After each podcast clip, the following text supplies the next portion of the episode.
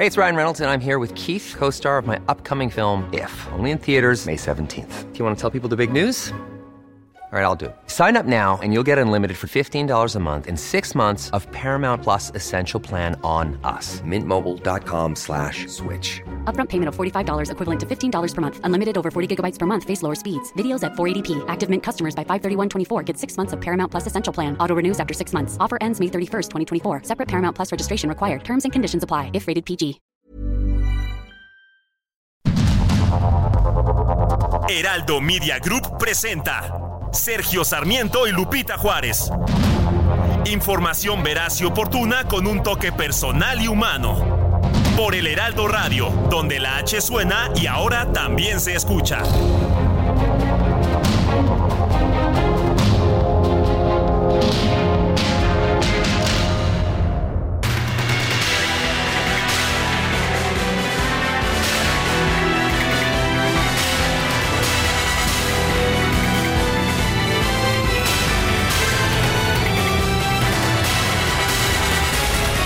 Las 7 de la mañana, 7 de la mañana con un minuto de este jueves 7 de diciembre de 2023. Soy Sergio Sarmiento.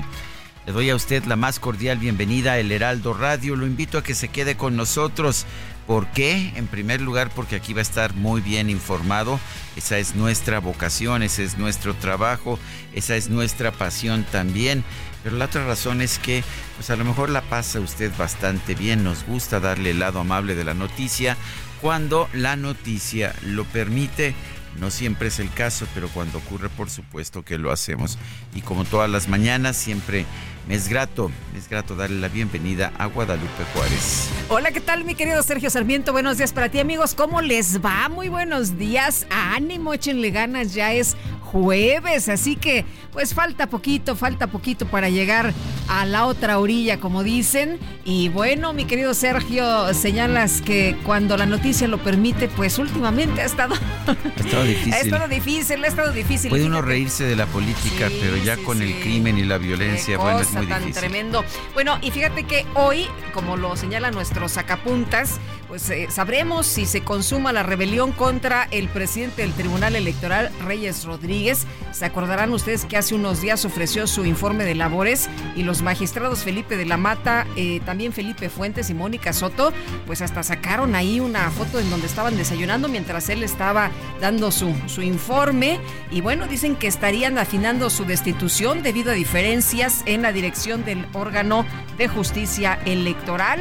El caso es que desde 2019 el Tribunal Electoral ha estado envuelto en rencillas que han derivado en la remoción de dos de sus presidentes. Así que bueno, pues estaremos muy atentos a ver qué es lo que ocurre en el Tribunal Electoral en las próximas horas.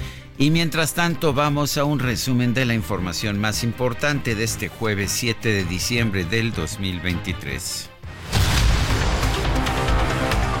El Ejecutivo publicó en el Diario Oficial de la Federación un decreto, esto ocurrió ayer, con el cual se crea la Comisión Presidencial para el cumplimiento del Acuerdo Nacional para la Federalización del Sistema de Salud para el Bienestar. Aquí lo curioso es que la federalización significa más bien la centralización.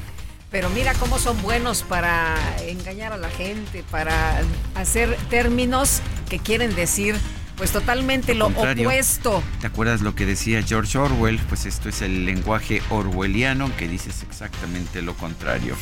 Bueno, y la titular de la Secretaría de Gobernación, Luisa María Alcalde, declaró que el gobierno federal no comparte la resolución del ministro de la Suprema Corte, Javier Lainez, que suspende la entrega de los fideicomisos del Poder Judicial para apoyar la reconstrucción de Acapulco. Y el ministro eh, lo determina porque dice que la aplicación de la ley no debe ser irrestricta o indiscriminada porque de actuar eh, así y de extinguir los fideicomisos se vulnerarían derechos fundamentales de la ciudadanía, de la impartición de justicia y de los trabajadores del Poder Judicial. No compartimos esta visión como hemos señalado, no se vulnera ningún derecho. En el presupuesto recién aprobado se prevén todos los derechos laborales y la protección para los trabajadores, así que ojalá y se reconsidere y esos recursos puedan ser utilizados para la reconstrucción de Acapulco bueno, que nos explicaban el día de ayer que pues eh, es difícil saber si efectivamente estos recursos serían destinados para ese tema, ¿no? Pero bueno, pues ahí eh, muy popular porque el presidente de manera muy hábil dijo, ah, pues les quitamos este dinero y los mandamos a Acapulco. Claro que si hubieran querido quitar el dinero al tren Maya y mandarlo a Acapulco, eso sí, pues lo hubieran considerado inaceptable. Pero no, como dice el presidente, no porque esas son obras. Eh, ándale, ándale así, esas son obras muy importantes. Bueno, la segunda sala de la Suprema Corte de Justicia declaró inconstitucional el decreto que publicó el presidente López Obrador en mayo de 2022 para prohibir la circulación y venta de cigarros, cigarrillos electrónicos. Sí, los vapeadores que prohibió el presidente por decreto, pues no pueden ser prohibidos.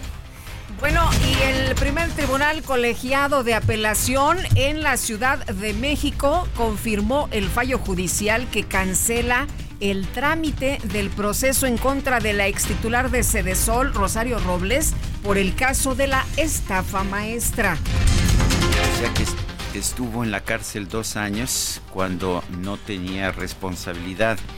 La Suprema Corte de Justicia autorizó reanudar las corridas de toros en la Plaza México, las cuales fueron suspendidas desde mayo de 2022 por orden de un juez federal. Y la Comisión de Justicia del Senado comenzó el análisis y dictamen de la terna enviada por el presidente López Obrador para nombrar a una nueva ministra de la Suprema Corte de Justicia. El Pleno del Senado rechazó las ternas propuestas para nombrar a dos nuevos comisionados del INAI el legislador del PAN, Julen Rementería, consideró que esto fue orquestado por Morena para continuar con la opacidad en el gobierno.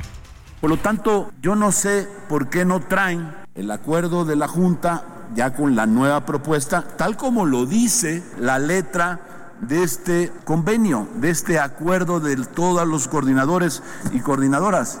Y acabamos con el tema. O la otra, bueno, pues lo que está en el fondo, la opacidad, el robo, el despoblado, el llevar los recursos para otros fines, el simplemente ocultar lo que está pasando con el dinero de los mexicanos que se lo están llevando. Porque si no, ¿por qué negar la posibilidad de que haya pues transparencia, que haya nombramientos del INAI?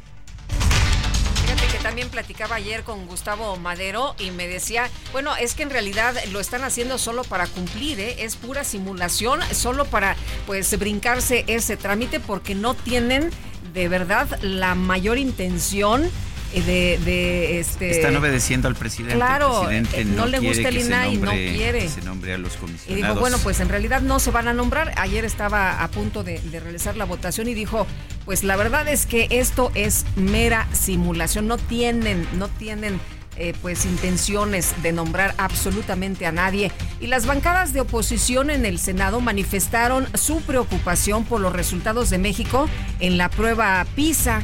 Eh, esta que dijo el presidente, no hombre, ¿para qué esa prueba no sirve? Es neoliberal. Guadalupe Saldaña de la bancada del PAN dijo que nuestro país vive una catástrofe en el sector educativo hacer una reflexión y un llamado a las mexicanas, a los mexicanos que tienen hijos estudiando por los resultados PISA.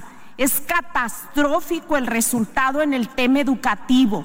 Como nunca, es una tragedia el tema educativo, resultados en matemáticas, en español, en ciencias. Vamos mal en educación y este gobierno no tiene un plan para rescatar a nuestros niños y a nuestros jóvenes en ese tema.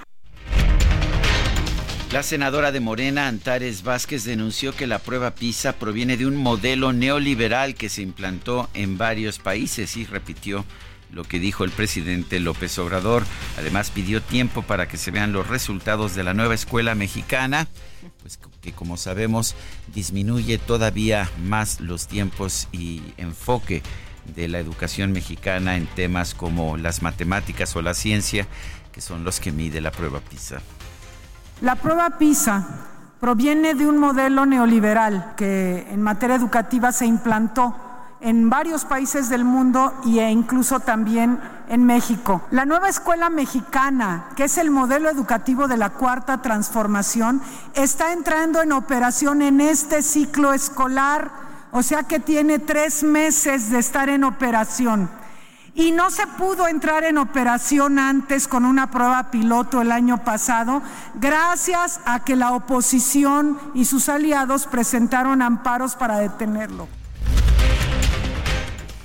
Bueno, ¿te acordarás, Sergio, cuando platicamos de los libros, de estos nuevos libros de la nueva escuela mexicana que fueron distribuidos? En algunos casos nos decían los especialistas que habían revisado, que habían estudiado los libros y los mismos profesores que para matemáticas en algunas eh, eh, ediciones vienen solamente nueve páginas. Así es. De matemáticas. O sea, que pensar que la nueva escuela mexicana va a mejorar la instrucción de matemáticas en nuestro país es pues, pues es una mentira, no es verdad. pues engañarse a sí pues misma. Pues, es engañar a todos los mexicanos, ¿no? La Asociación Nacional de Universidades e Instituciones de Educación Superior urgió a la Secretaría de Educación Pública a atender el rezago que presenta la educación básica en México. El Pleno de la Cámara de Diputados aprobó por unanimidad una reforma a la Ley General de acceso a las mujeres a una vida libre de violencia para crear el tipo de discriminación, el tipo penal de discriminación por embarazo. La sección instructora de la Cámara de Diputados informó que ya concluyó las diferentes etapas del proceso de desafuero en contra del fiscal de Morelos, Uriel Carmona. La Comisión de Administración y Procuración de Justicia del Congreso Capitalino anunció que esta tarde va a votar por la ratificación o que esta tarde va a votar la ratificación de Ernestina Godoy como titular de la Fiscalía General de la Ciudad de México. La fiscal Ernestina Godoy informó que el gobierno de la Ciudad de México va a entregar a familias afectadas por el sismo de 2017 cinco departamentos que forman parte de una presunta red de corrupción inmobiliaria en la alcaldía Benito Juárez muebles que han sido entregados por exfuncionarios que eh, la ley lo permite, la posibilidad de que haya una, un acuerdo, un acuerdo de reparación del daño, hubo reconocimiento de responsabilidad por enriquecimiento ilícito y sobre todo dos exdirectores generales son quienes han entregado eh, inmuebles. Estos cinco departamentos eh, están valuados, cuatro de ellos en un poquito más de 4 millones de pesos y uno más que es el que cuenta con Roof Garden en casi 6.5 millones de pesos. En coordinación con las autoridades de Nuevo León, agentes de la Fiscalía General de la Ciudad de México detuvieron al comentarista, polemista Alfredo Jalife Rame Barrios luego de que la exsecretaria de Economía Tatiana Cloutier lo acusó de difamación. Bueno, y a través de X, Tatiana Cloutier eh, señaló que Alfredo Jalife mintió al acusarla de robar el litio de México, por lo que interpuso una demanda en su contra. Aseguró que como ciudadana tiene el derecho de defender el buen nombre que ha construido a través de los años. El presidente nacional de Morena, Mario Delgado, pidió a los magistrados del Tribunal Electoral del Poder Judicial de la Federación que garanticen la estabilidad de la institución, así como el proceso electoral del próximo año. Y nosotros no nos vamos a meter en eso. Ahí que ellos se organizan como quieran. Solamente creo que sí tenemos derecho a pedirles, como ciudadanos y como partidos políticos, que garanticen la estabilidad de la institución. Que se organicen como ellos quieran, están en su derecho de organizarse como ellos quieran, pero que sí garanticen la estabilidad de un proceso electoral que está en marcha desde Puebla, la precandidata de Morena a la presidencia de la República, Claudia Sheinbaum, restó importancia al retroceso de México en la prueba PISA. Dijo que esto ocurrió en todo el mundo debido a la pandemia de COVID-19. Bueno, la prueba PISA tiene muchas críticas en el terreno educativo porque es una prueba única para evaluar la educación en cualquier país del mundo y no toma en cuenta las características de cada país, no toma en cuenta la cultura. Entonces, de por sí es una prueba cuestionable. Pero además lo que no dijeron los medios aquí en nuestro país es que no solamente fue un asunto en México de bajar la calificación de la prueba PISA, que ocurrió prácticamente en todos los países del mundo y estuvo asociado a la pandemia. supuesto, la razón por la cual la prueba PISA no toma en cuenta las características de cada país es porque se trata de una prueba que permite hacer comparaciones internacionales. Si no, si no se aplica una sola prueba, esas comparaciones internacionales no se pueden hacer y entonces no tiene ni siquiera sentido tener la prueba. Ese es el propósito de la prueba, hacer comparaciones internacionales. La precandidata presidencial de la Alianza Fuerza y Corazón por México, Xochitl Gálvez, presentó este miércoles al equipo que estará a cargo de elaborar su proyecto de gobierno. En la lista aparecen Enrique de la Madrid, José Ángel Gurría, Emilio Álvarez y Casa, Carlos Ursú y José Luis Loeje, entre otros. Y por otro lado, Xochitl Galvez aclaró que sus hijos Diana y Juan Pablo no van a cobrar por su trabajo como integrantes de su equipo de precampaña y que tampoco, en caso de que gane, pues ocuparían un puesto en la administración. Lo digo claramente, mis hijos no van a tener un puesto en el gobierno, no van a hacer tráfico de influencias este, cuando yo sea presidenta. Se los pongo aquí por escrito y les vuelvo a apostar mi casa nueva, que mis hijos no van a estar metidos en la política. Sin salario, No tienen salario, no se les pagan viáticos, ellos se mueven con sus propios recursos, este, simplemente es un acompañamiento familiar y lo hago público porque soy una mujer transparente porque soy una mujer que mira de frente, que dice las cosas como son.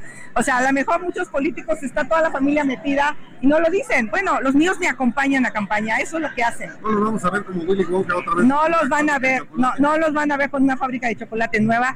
La empresa se dedica a hacer edificios inteligentes hace 32 años y ahí trabajan los dos.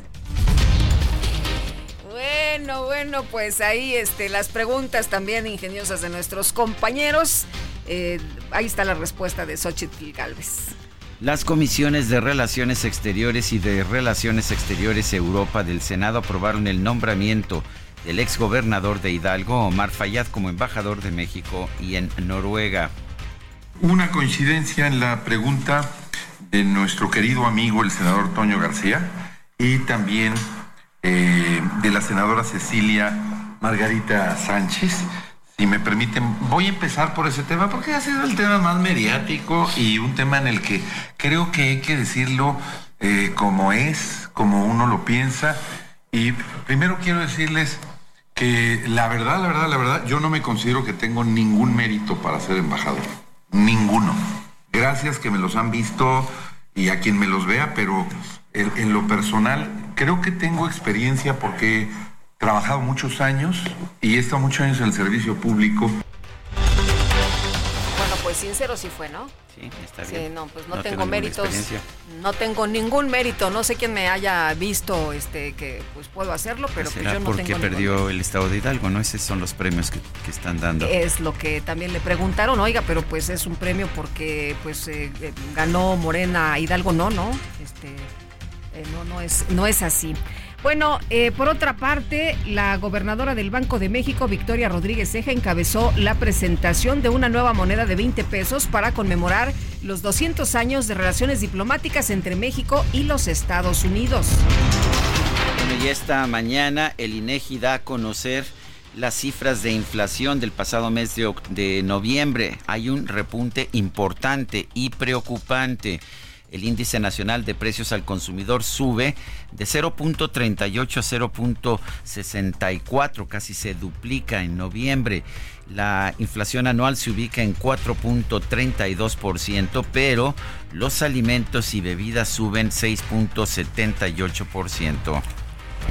Bueno, y al participar en un encuentro con el Consejo de las Américas, Janet Yellen, secretaria del Tesoro de los Estados Unidos, afirmó que México está bien posicionado para capitalizar las oportunidades que ofrece el friend shoring en la región. Bueno, por otro lado, Janet Yellen aseguró la mayor parte aseguró que la mayor parte de los precursores químicos del fentanilo provienen de China y se sintetizan en México. The illicit drug trade is also a significant threat to our national security. And it is, of course, a threat to public safety in Mexico as well. We cannot end the U.S. opioid crisis and achieve greater security without looking beyond our borders. El Departamento del Tesoro de la Unión Americana anunció, por cierto, sanciones contra 15 mexicanos y dos empresas presuntamente vinculadas con el cártel de los Beltrán Leiva. Este miércoles se llevó a cabo el cuarto debate entre los aspirantes a la candidatura republicana a la presidencia de los Estados Unidos. En una entrevista, el expresidente Donald Trump aseguró que si gana las elecciones del 2024 será un dictador, pero solo en el primer día de su mandato para cerrar la frontera con México. El expresidente del Perú, Alberto Fujimori, abandonó la prisión de Barbadillo en las afueras de Lima tras un fallo del Tribunal Constitucional de ese país que ordenó su excarcelación. En información de los deportes, las Águilas del América se impusieron por marcador de 5 a 0 sobre el Atlético de San Luis. Esto en el juego de ida de la semifinal de la Liga MX.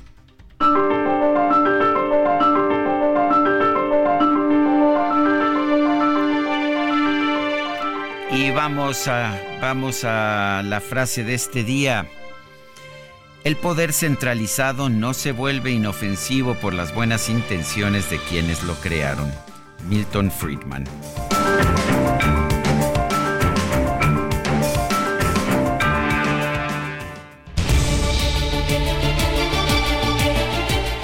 vamos a las preguntas. Ayer preguntábamos en este espacio ¿Piensa usted que la educación en México está mejorando? Sí, nos respondió el 2%, no 97.1%, quién sabe 0.9%. Recibimos 7.333 participaciones. La que sigue, por favor. Claro que sí, mi queridísimo DJ Kike, ya coloqué esta mañana en mi cuenta personal de X, arroba Sergio Sarmiento, la siguiente pregunta. ¿Deben prohibirse las corridas de toros? Sí nos responde 41.5%, no 53%, quién sabe, 5.5%. Hemos recibido en 50 minutos 1.182 votos. Ahora sí, date un Fiat Pulse. Disfruta de su tecnología inigualable y seguridad inteligente. Desde 347,400 pesos, más tasa desde 9.75%. Además, comisión y seguro gratis. Celebra estas fiestas estrenando un Fiat Pulse. CAT 31.9% sin IVA. Vigencia el 29 de diciembre. Consulta fiat.com.mx. Las destacadas de El Heraldo de México. Oh, the weather outside is frightful, but the fire is so delightful. Since we've no place to go, let it snow, let it snow, let it snow. No, bueno, ya andan con todo, ya están en este ambiente navideño. No es pre-navideño, ¿eh? No es, no es pre-navideño, no es pre-pre-pre, no, ellos ya andan con todo. Mi querida Itzel González, ¿cómo estás? Muy buenos días. Muy buenos días, Lupita, Sergio, queridos destacalovers. Ya nada más falta que se pongan cuernos de reno para venir a trabajar. Oigan, hay que traer... cuernos ni de reno. Gracias por la idea. ¿Qué cuernos no? No, no, ya viste toda. No, bueno, ya toda la producción está. No, no, no, no, por favor, no. Por favor, no, no, bueno, gorrito navideño por lo menos para taparnos del frío y el chipi chipi que está Oye, ayer uno de los compañeros de la redacción traía un eh, gorrito ya, este, con todo y foco y toda la cosa. Ya pusieron sus luces navideñas encima de las computadoras. Acá les agarró el ambiente, pero no sabes. Yo digo que traigamos un arbolito navideño y lo pongamos al centro de la cabina para sentirnos bien, bien navideños ya de aquí a, Navidad faltan 18 días. 18 días nada más. ¿Qué pasaste? Sergio Lupita, amigos, ya nos vamos a ir al corte y yo sin darle información. Ah. Vámonos rapidito con las destacadas del Heraldo de México. En primera plana, empresarios rechazan reducción de jornada laboral. El presidente del Consejo Coordinador Empresarial, Francisco Cervantes, advirtió que si se aprueba la reforma, México podría perder atractivo como destino de inversión país. Venta de vapeadores. Corte revoca prohibición. Ven decreto como inconstitucional. Ciudad de México, confiscados a cártel, rescatan cinco inmuebles. Batres dice que los canalizan a familias damnificadas de 2017. estados. Sigue impunidad al alza crímenes de odio. Representantes de la comunidad LGBTQI denuncian aumento de ataques en la administración del gobernador Rubén Rocha. Orbe, Senado de Estados Unidos, trabados por ayuda a Ucrania. La oposición rechaza dar más apoyo a Kiev y exige más dinero para la frontera. Meta Boxeo en pos de la salud. Mauricio Sulaimán, titular del Consejo Mundial de Boxeo, defiende la postura de no autorizar 12 rounds en mujeres. Lupita, Sergio, amigos, hasta aquí las destacadas del Heraldo. Feliz jueves. Gracias, Itzel. Muy buenos días. Vamos a una pausa y regresamos. Sitting by the fire's cozy glow. He don't care about the cold and the winds that blow. He just says.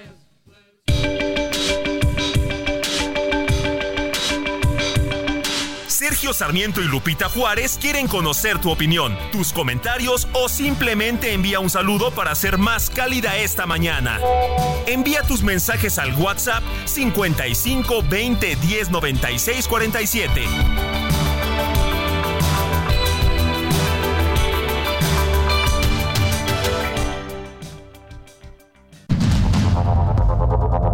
Continuamos con Sergio Sarmiento y Lupita Juárez por el Heraldo Radio.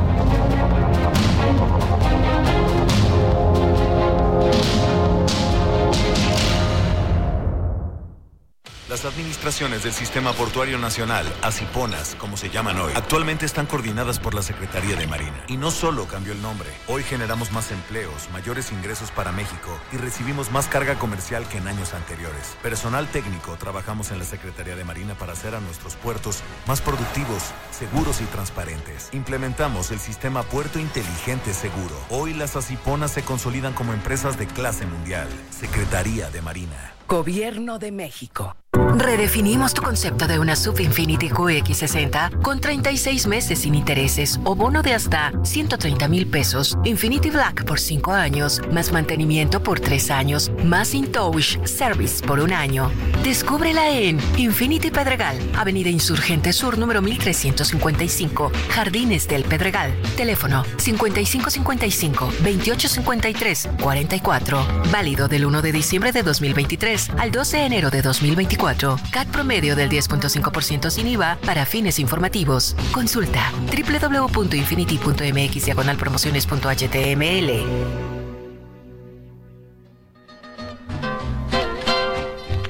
Conocí a una linda morenita y la quise mucho. Por las tardes iba enamorado cariñoso a verla.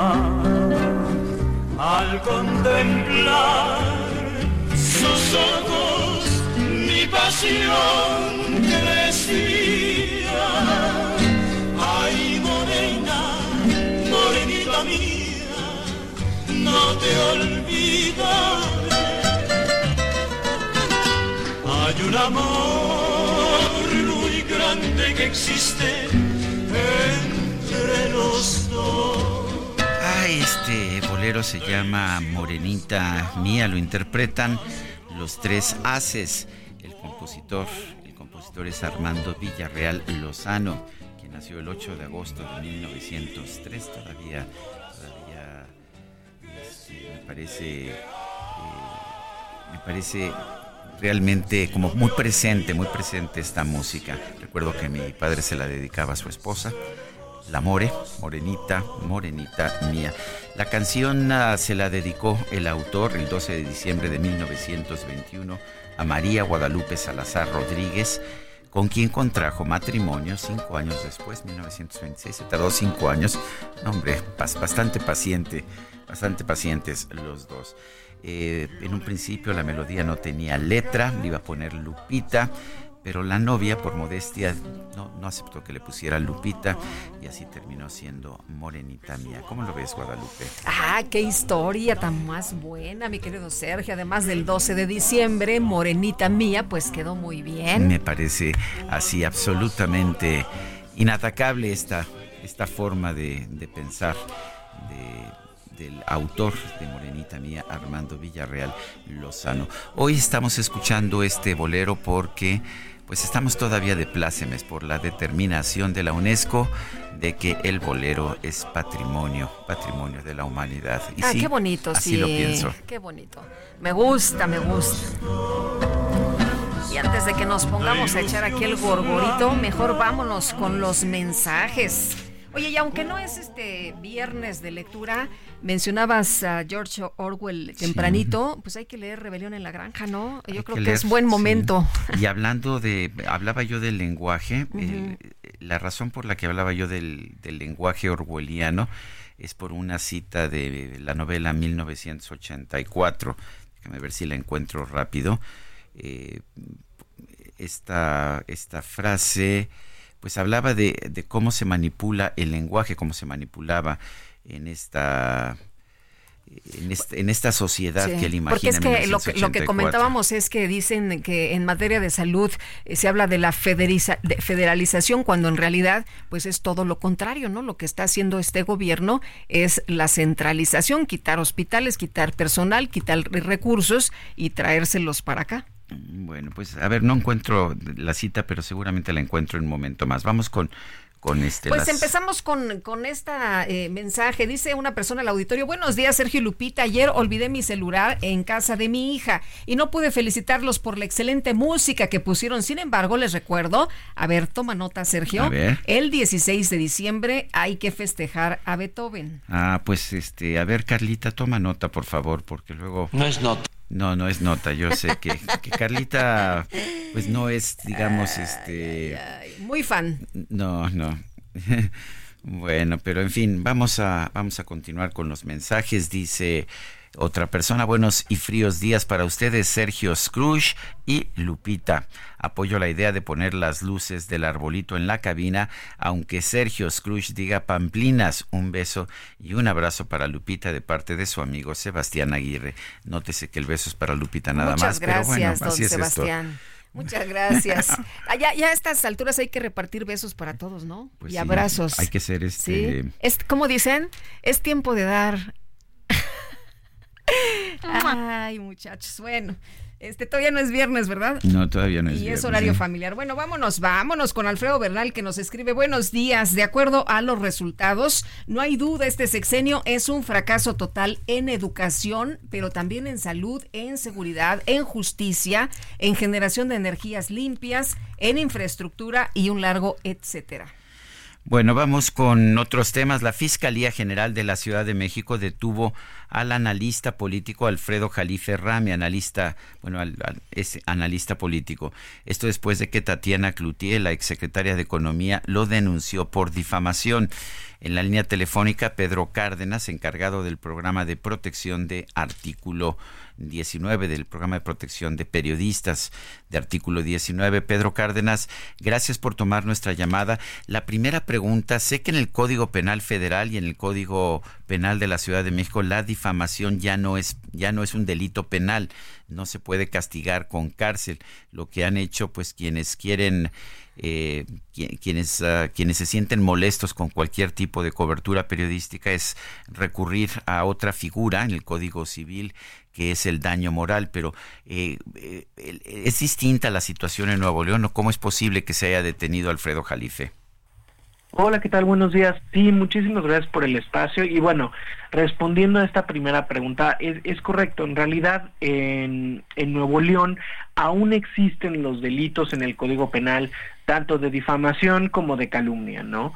que es una situación pues bastante preocupante porque ya se ha dicho por la Comisión Interamericana de Derechos Humanos que estos delitos en el ámbito penal no deberían de existir, estos delitos deberían derogarse como tal, ¿no? De hecho, varios estados de la República pues ya los han derogado, eh, sin embargo, pues todavía quedan algunos pocos estados quienes pues también tienen precisamente el delito de calumnia, Nuevo León por supuesto es uno de ellos, y bueno, el delito de difamación, si no me equivoco, solo es Yucatán y Nuevo León quienes aún tienen este delito.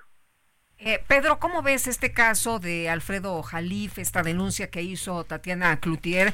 El día de ayer hablaba precisamente ella de por qué lo había hecho y bueno, también eh, había quienes señalaban que era un ataque a la libertad de expresión. Eh, ustedes sacaron un artículo precisamente ayer sobre este tema. Cuéntanos, por favor. Claro, nosotros en este, en, en este comunicado que publicamos, sí indicamos, ¿no? Toda persona Tatiana y cualquier otra persona tiene derecho, por supuesto, a pues la réplica, a la rectificación, ¿no? En el caso que Alfredo Jalife haya compartido información que sea errónea, equivocada, no verificada o que simple, simplemente no corresponda ¿no? Con, la, con la realidad de la información que se puede verificar, pues tienen derecho ¿no? a una réplica, tienen derecho a, pues ahora sí que iniciar un proceso de, de demanda en el, en el proceso civil. ¿Qué es lo que nos preocupa? Que eh, se estén utilizando el delito penal, ¿no? Cuando hablamos del derecho penal particularmente, este es, eh, por así decirlo, el más intrusivo, ¿no? Entonces, existen varios principios, como el principio de intervención mínima, donde se habla que el derecho penal debe ser el último recurso. ¿Por qué? Porque en realidad se tiene que dar proceso a otros, otras esferas legales, como lo puede ser el derecho administrativo, el civil, vaya, dependiendo de cada caso, para que precisamente se pueda corregir esta información. Algo que hay que analizar cuando hablamos de los limitantes a la libertad de expresión, que por supuesto que existen, es que estos limitantes tienen que tener un análisis, ¿no? Se tiene que analizar, por ejemplo, si de, de dónde está viniendo la información, cuál es la afectación a la persona y si verdaderamente hubo o no una afectación real, ¿no? En este caso, pues cuáles fueron las afectaciones a Tatiana Cloutier por los dichos de Jalife que hayan impactado tanto que tendría que ser esto un tema penal para llevarlo a una detención, ¿no? En este caso, ese es el análisis que nos preocupa. Ahora, eh, me queda muy claro que Alfredo Jalife es una persona que, pues, que difama con mucha frecuencia, ha difamado a muchísimos eh, pues a personas de todo tipo, eh, incluso personas de izquierda, de derecha, de centro, a intelectuales. Eh, es muy dado a difamar. ¿Qué piensan ustedes de eso? sé, sé, que siempre defender a alguien que pues que es, ah, digamos, culpable, repetitivo de alguna falta es complicado, pero pues me imagino que para artículo, ciento, para artículo 19, pues la defensa del principio es más importante que la defensa de la persona. Sí, por supuesto. En este caso, nosotros, y bueno, sí es importante que lo sepan, no somos representantes legales de, de, Alfredo Jalife Rame, ¿no? Eh, y en este sentido, sí, la libertad de expresión y nosotros nos estamos basando en estándares, ¿no? ¿Cuál es la regla? ¿Cuál es el estándar a nivel de la Comisión Interamericana de Derechos Humanos, de la Corte Interamericana de Derechos Humanos, por Naciones Unidas y el estándar constitucional mexicano, ¿no? Y a fin de cuentas, la libertad de expresión no es un tema que podamos estar seleccionando quién sí nos gusta y quién no. La libertad de expresión es un derecho que como físico tiene que tener la misma base para todos. Ahora bien, si una persona, como puede ser eh, en este caso Alfredo Jalife, efectivamente ha difamado o ha comentado información errónea, sí es importante que se tengan estos procesos, como mencionaba al inicio. Para empezar, pues bueno, primero está el derecho a réplica, que ese es un derecho normado en la Constitución y en, la, ley de reglamento del artículo sexto en derecho a réplica y también normado a fin de cuentas a nivel internacional, porque sí hay, debe de haber también el derecho a eh, la honra y eh, pues a otras protecciones de los derechos de las demás personas así como pues el derecho civil, ¿no? Pero de nuevo, estamos hablando de un balance de afectaciones, una ponderación de derechos. Es decir, si yo, Pedro, estoy cometiendo difamaciones o si yo, Pedro, estoy afectando a alguien más en sus derechos, por supuesto que esas personas tienen derecho a iniciar un proceso. El problema que nos estamos basando, ¿no? Estamos pasando de 0 a 100, ¿no? De no tener ninguna reacción en contra de mí, digamos, por en este caso hipotético de haber difamado a alguien, a ir directo a un proceso de, eh, de detención, ¿no? Es bastante eh, rápido este cambio y por supuesto es bastante preocupante porque no se están llevando otros debidos procesos y esto puede generar un efecto de silenciador sobre ciertos mensajes sobre crítica, inclusive en redes sociales, ¿no? Porque ya no estamos hablando nada más de un escrito periodístico, sino de opiniones en redes sociales. Bueno, pues yo quiero agradecerte, Pedro Cárdenas, encargado del programa de protección de, de, artículo 19, el haber conversado con nosotros esta mañana. No, al contrario, muchísimas gracias a ustedes. Eh, es un caso pues bastante interesante, pero aquí seguimos un poco pues eh, eh, queriendo aportar un poco un granito de arena en este diálogo, en este tema. Claro que sí, y creo que es un punto de vista muy saludable con el que yo coincido, a pesar de que yo mismo he sido difamado por Alfredo Jalife, como lo ha sido Claudia Sheinbaum, como lo ha sido Enrique Krause, como lo han sido pues muchísimas personas más. Gracias. Bueno, pues ahí está. De hecho, eh, en, una ocasión, esto aquí, a ver si tengo la fecha, si fue en 2019, eh, más de 150 intelectuales, artistas y activistas, entre los que estaban Gabriel Said, José Woldenberg, Juan Villoro, Mariclera Costa, José Ramón Cosío, Enrique Krause, Marta Lamas, Arturo Ripstein y Javier Sicilia, eh, cuestionaron la personalidad de Alfredo Jalife Rame, eh, que cuando se estaba mencionando la posibilidad de que entrara el gobierno de la Ciudad de México, hubo también un desplegado. Eh, bueno, era una carta firmada por estos 155 que incluía pues a gente como Héctor Aguilar Camino, Mero Arridgis, Aurelio Asiain, Luis de la Barreda, María Amparo Casar, Jorge Castañeda, Rolando Cordera y muchísimos más. A mí me pidieron firmar, yo no firmo nunca desplegados ni firmo cartas eh, ni en contra ni a favor de ninguna causa. Mis puntos de vista los expreso en mis columnas, pero ciertamente es un hombre que ha, que ha difamado bastante. Ahora, siempre he estado yo en desacuerdo con el uso de, de la difamación como, como una cuestión penal. Creo que estas cosas se deben dirimir en los tribunales civiles. Pero en fin, Lupita. Sí, seguimos con el tema y a través de X, Tatiana Cloutier señaló que Alfredo Jalife mintió al acusarla porque dijo que había robado litio de México, por lo que interpuso una demanda en su contra. Dijo que como ciudadana pues tiene el derecho de defender el buen nombre que ha construido a través de los años. Y vamos a escuchar parte de lo que dijo porque ayer publicó dos videos. El 6 de octubre del año 2022 renuncié a la Secretaría de Economía de este país. Algunos meses después, es decir, en diciembre del mismo año 2022, renuncié al doctor Jalife por difamación, calumnia y todo lo que se le agreguen. Es interesante que hoy quieran asociar cosas que no tienen nada que ver. Este fue un proceso que como mexicana y como persona que ha cuidado su buen nombre, ha hecho todo lo posible porque no se difame y no se usen las cosas en contra de lo que no debe ser. Lo único con lo que cuento es con lo que he construido a lo largo y a lo ancho de mi vida. Bueno, pues ahí lo que dijo Tatiana Cloutier, que después eh, sacó un video donde dice que pues esto no tiene nada que ver con su incorporación al equipo de Claudia Sheinbaum, que esta denuncia Claudia ayer mismo se deslindó también, La hizo ya eh, hace unos años, ¿no? Eso es. Eh, sí, efectivamente llevaba ya bastante tiempo esta denuncia. El presidente de la República, Andrés Manuel López Obrador, dijo esta mañana que ya se liberó a Alfredo Jalife y bueno, pues vamos a escuchar lo que lo que señaló el presidente López Obrador. Bueno, pues ya eh, lo más importante es que se liberó a Jalife. Estuvimos pendientes hasta en la noche para que se procurara su libertad.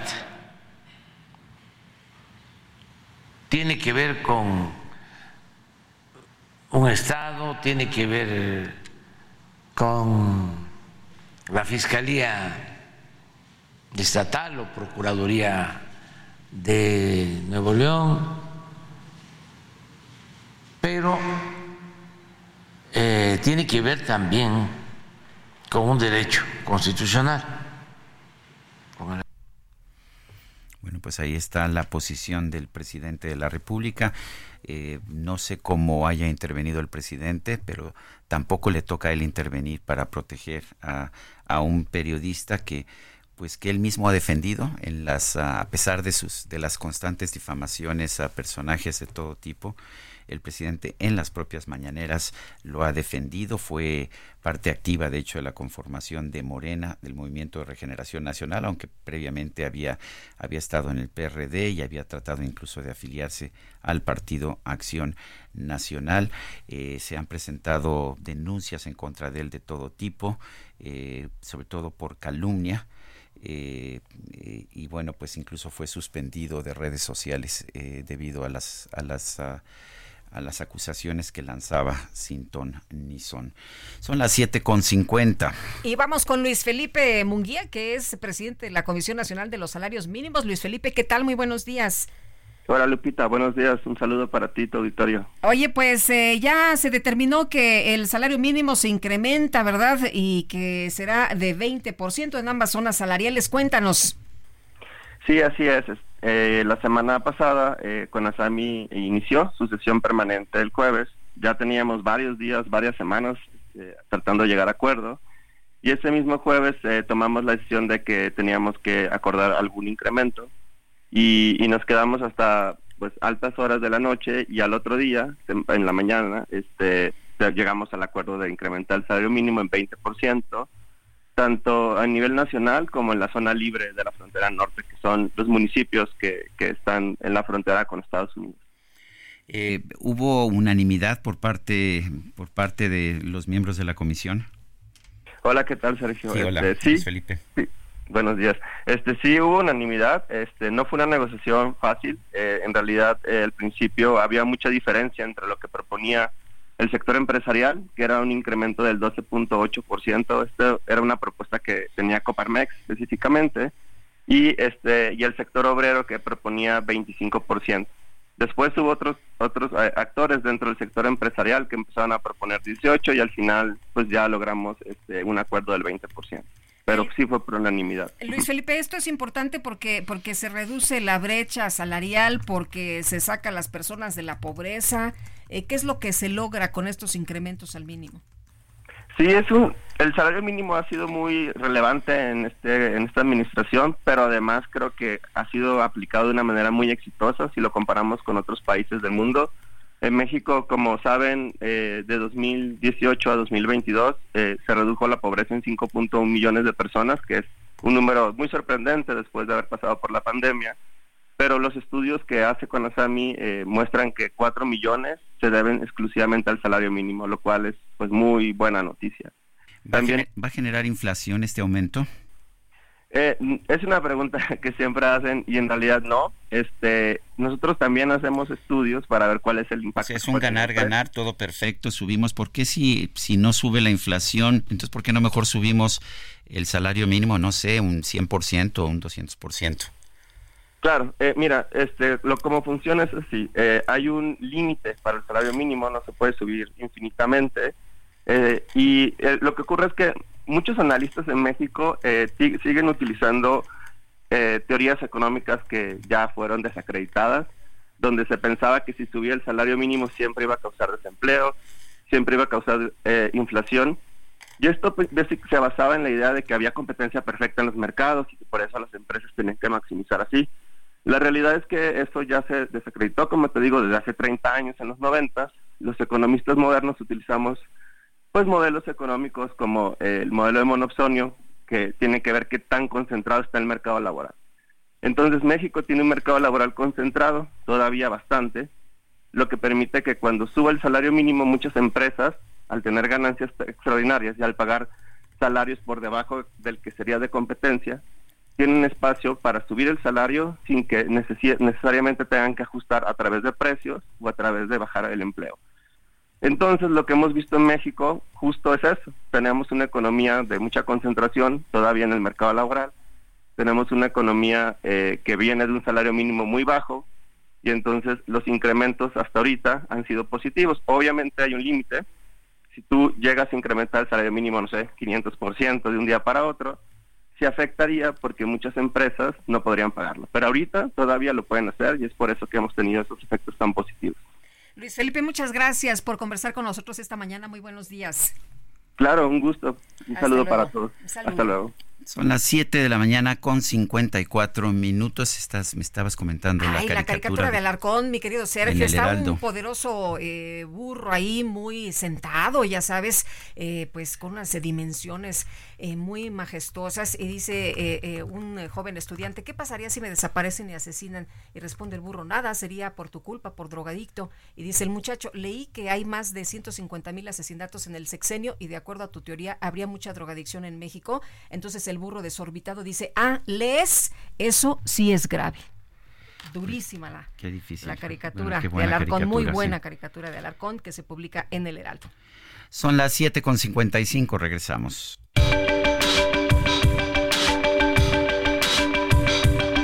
Sergio Sarmiento y Lupita Juárez quieren conocer tu opinión, tus comentarios o simplemente envía un saludo para ser más cálida esta mañana.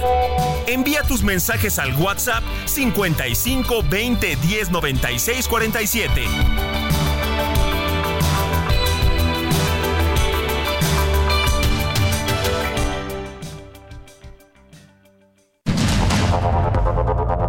Continuamos con Sergio Sarmiento y Lupita Juárez por el Heraldo Radio.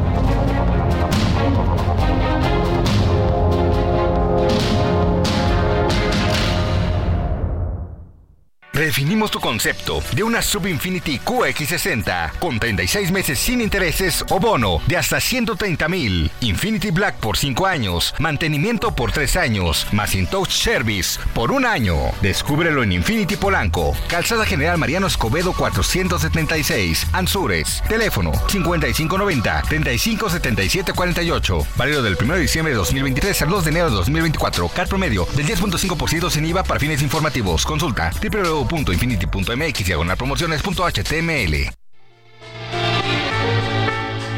Adoro la calle en que nos dimos, la noche cuando nos conocimos. Adoro las cosas que me dices, nuestros ratos felices, los adoro, vida mía. Adoro la forma en que sonríes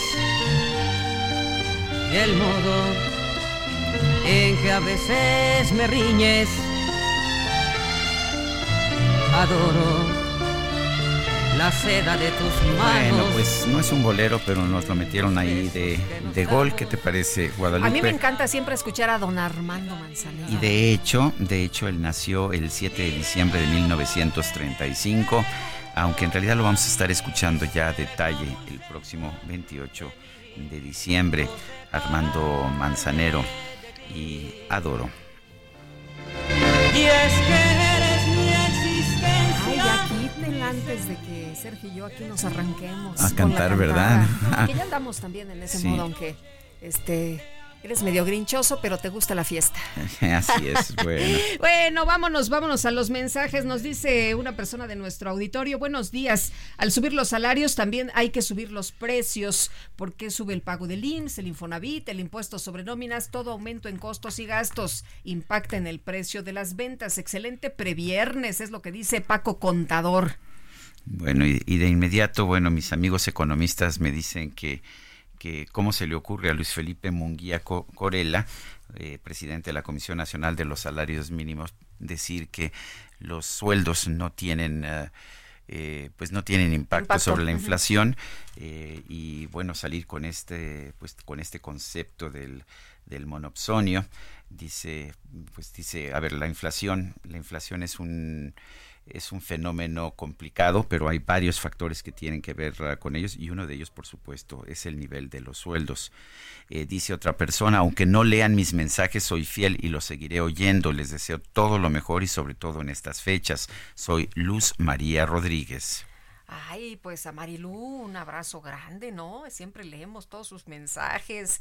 Oye, y nos dice eh, Luis Ibarra de, de Lipa, dice, buenos días Sergio Lupita, yo aún tengo la membresía del Club de Scrooge de Germán Dehesa. Mi pregunta es, ¿aún eh, válida o tengo que hacer trámite para renovarla?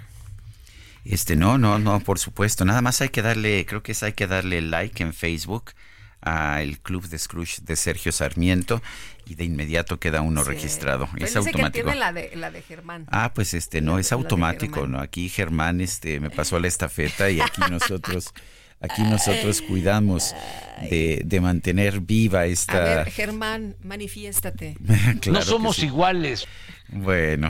Vámonos no, por supuesto que no somos iguales. Yo la verdad pienso que Germán Deza era un tipazo, además con un sentido del humor realmente maravilloso. Y este, ¿sabes qué nos pasaba? Que estábamos este en las fiestas de Navidad que hacía su esposa Adriana, Adriana Landeros, eh, la hermana del Chovi eh, estábamos ahí los dos sentaditos con nuestra, con nuestra copita de vino y dice, ¿qué diablos estamos haciendo aquí? Y además Adriana era lo más navideño que te puedas imaginar, ya sabes, era cada, cada recoveco de su casa tenía...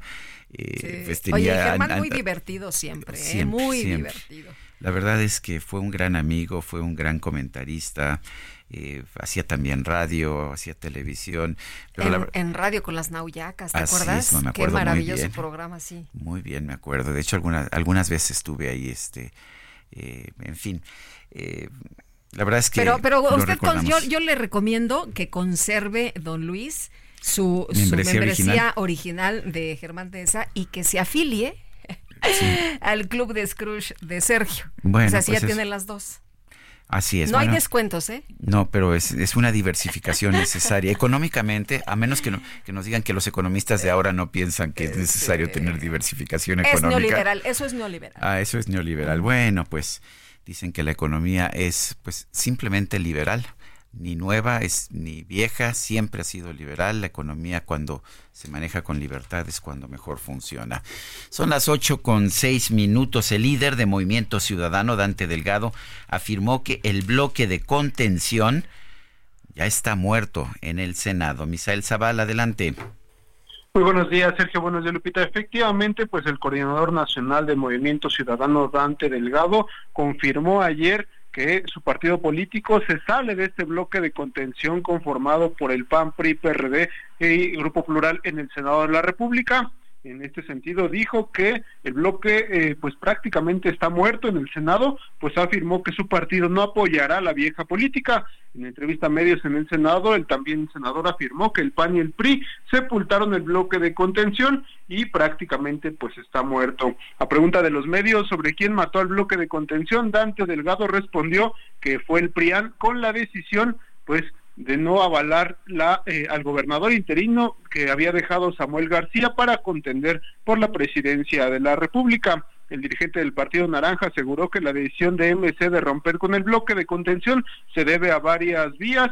Una de estas es que no están de acuerdo con la vieja política que el PRI y el PAN representa, además de los agravios que eh, tuvieron alguna consecuencia en este sentido de no permitir que eh, Samuel García dejara a un gobernador interino, lo cual pues ha devenido en que Movimiento Ciudadano se quede sin candidato eh, presidencial de momento porque pues todavía Dante Delgado tampoco ha definido quiénes serán los posibles aspirantes y también no han definido todavía cuál sería la ruta para nombrar a un candidato presidencial rumbo a las elecciones del 2024. Esto también lo confirmó la senadora Patricia Mercado, que dijo que pues sí, el eh, Movimiento Ciudadano se sale de este bloque de contención en el Senado, pero no significa que le darán en automático los votos que eh, vengan en algunas votaciones al partido político Morena en la Cámara Alta.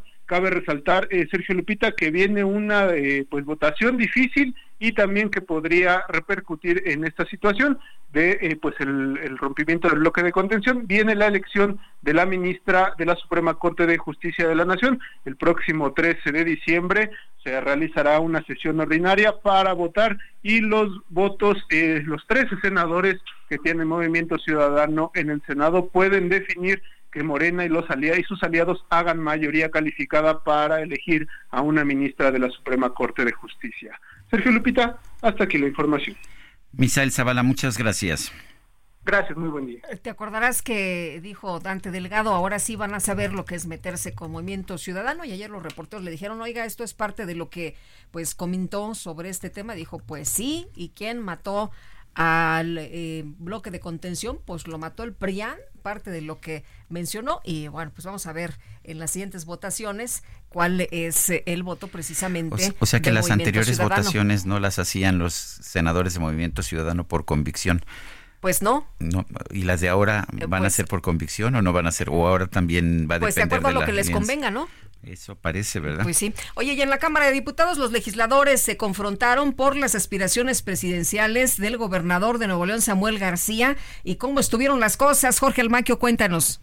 Efectivamente, Sergio Lupita, amigos, el tema de la crisis en Nuevo León fue abordado en la agenda política de la Cámara de Diputados, donde los legisladores se confrontaron por las aspiraciones presidenciales del gobernador Samuel García. Por Movimiento Ciudadano, Omar Castañeda rechazó la presencia de una crisis y encendió la mecha al asegurar que bastaron 10 días para que García Sepúlveda, junto con su esposa Mariana Rodríguez, pusieran a temblar a la vieja política en nuestro país. Solo 10 días bastaron para que el viejo régimen hiciera hasta lo imposible por frenar las legítimas aspiraciones de un joven político, de un hombre que ha demostrado que sí se pueden hacer las cosas diferentes. Y no hablamos aquí de una crisis. Se quiso generar una crisis a partir de una intentona del viejo régimen por descarrilar un proyecto que ha demostrado eficiencia, honestidad, eficacia en Nuevo León. El priista Andrés Cantú Ramírez criticó las acciones del mandatario federal y su abandono del mandato que provocaron que el Estado viviera un atentado a la gobernabilidad que no tiene antecedentes. Tengo la certeza que nuestro Estado y la sociedad nuevolonesa no merecía la inestabilidad provocada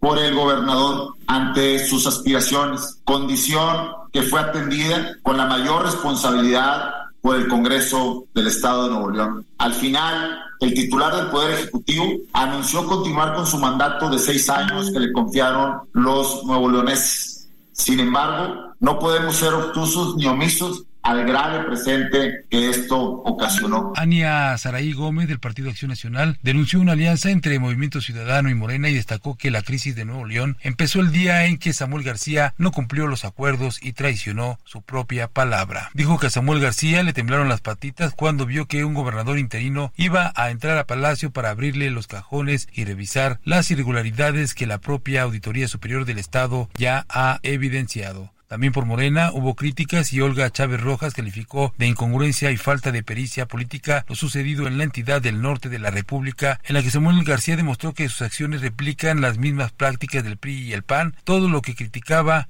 en el pasado al abandonar al pueblo de Nuevo León. Y bueno, también comentar que la sección instructora de la Cámara de Diputados notificó a sus integrantes que concluyeron todos los periodos en el procedimiento de juicio de procedencia en contra del fiscal de Morelos, Uriel Carmona, quien es señalado por cometer actos de tortura y tener vínculos con el crimen organizado, tras el acatamiento a un fallo de la Suprema Corte de Justicia de la Nación en la que se determinó que el fiscal si cuenta con fuero, en octubre pasado reiniciaron el proceso para determinar si procede o no quitárselo, situación que inició en el 2000 en la pasada legislatura. Humberto Pérez Bernabe, presidente de la sección instructora, señaló que el encuentro de este miércoles fue para informar que se agotaron los pasos a seguir en este caso, por lo que se declaró el fin del periodo de instrucción. Reanudamos este procedimiento, la etapa probatoria, los días naturales, el periodo probatorio, las vistas, perdón, y los alegatos han concluido. Entonces, este fue el informe general que acabo de entregar a todos los integrantes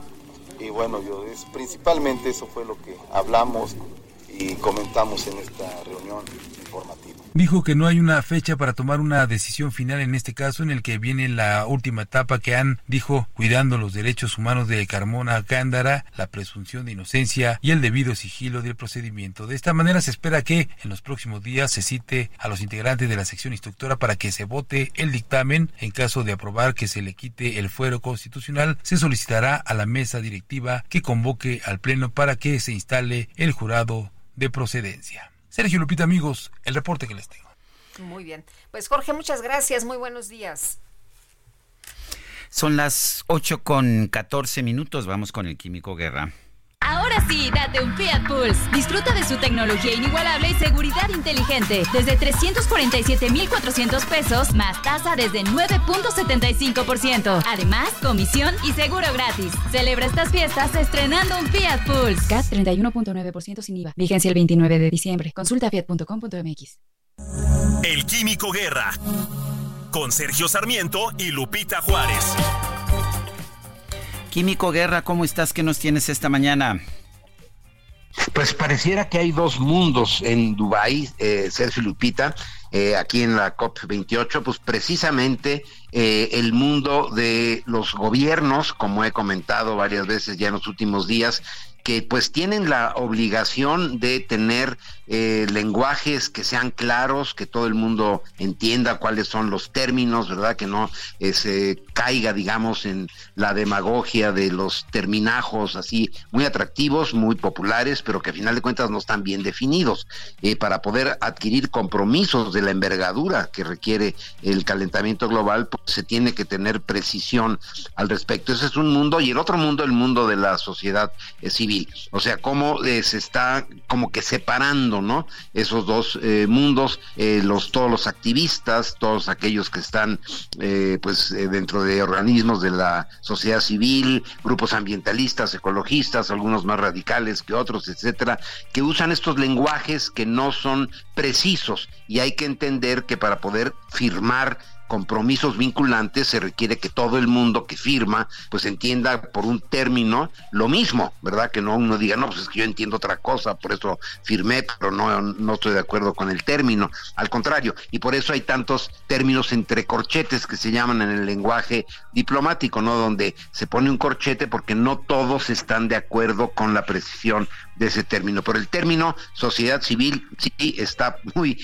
eh, preciso y aquí se están dando a conocer pues precisamente estas iniciativas que surgen espontáneamente, sobre todo entre los jóvenes que están impulsando un mundo más resiliente, un mundo que no esté usando más recursos que los le permite a la naturaleza eh, recuperar por sí misma, que no sea deficitario desde el punto de vista energético, por ejemplo, desde el punto de vista alimentario, etcétera. Y aquí resaltan iniciativas y tengo el gran gusto y el orgullo de que una iniciativa mexicana de la cual he hablado con ustedes varias veces, que se llama ECOSE, es un, un grupo, digamos, de empresarios, pero que forman una asociación no lucrativa que se llama ECOSE, eh, Ecología y Compromiso Empresarial, eso significa ECOSE, y que ha tenido un éxito que ha resonado mucho en Latinoamérica, pero también ya eh, allende eh, los océanos, por el éxito que ha tenido tanto con la recolección, la disminución muy importante, sobre todo en los envases plásticos, esos que tanto preocupan a los jóvenes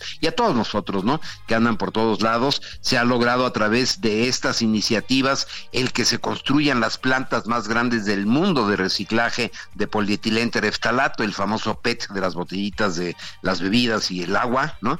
Y que eh, pues han colocado a México en una posición más allá de lo que nuestro gobierno ha hecho desde el punto de vista de cumplimiento de las eh, los compromisos nacionalmente determinados que se les llama, etcétera. Estos sí son ejemplos tangibles, Sergio Lupita, ejemplos medibles que se pueden demostrar de cómo se ha reducido importantemente en México la contaminación por botellas eh, de plástico, evitando que los microplásticos resultantes de ellas vayan a dar a final de cuentas a los océanos. ECOSE es algo que eh, pues nos debe de enorgullecer a todos nosotros porque es un ejemplo de cómo organizada la sociedad puede dar resultados concretos. Ya es que los jóvenes siempre están este, diciendo, bueno, pues sí, mucho eh, discurso, muchas conferencias, muchos viajes, pero ¿qué pasa? Bueno, ¿qué pasa? Esto es un ejemplo de lo que sí puede pasar cuando hay organización civil que está dedicada y que está enfocada,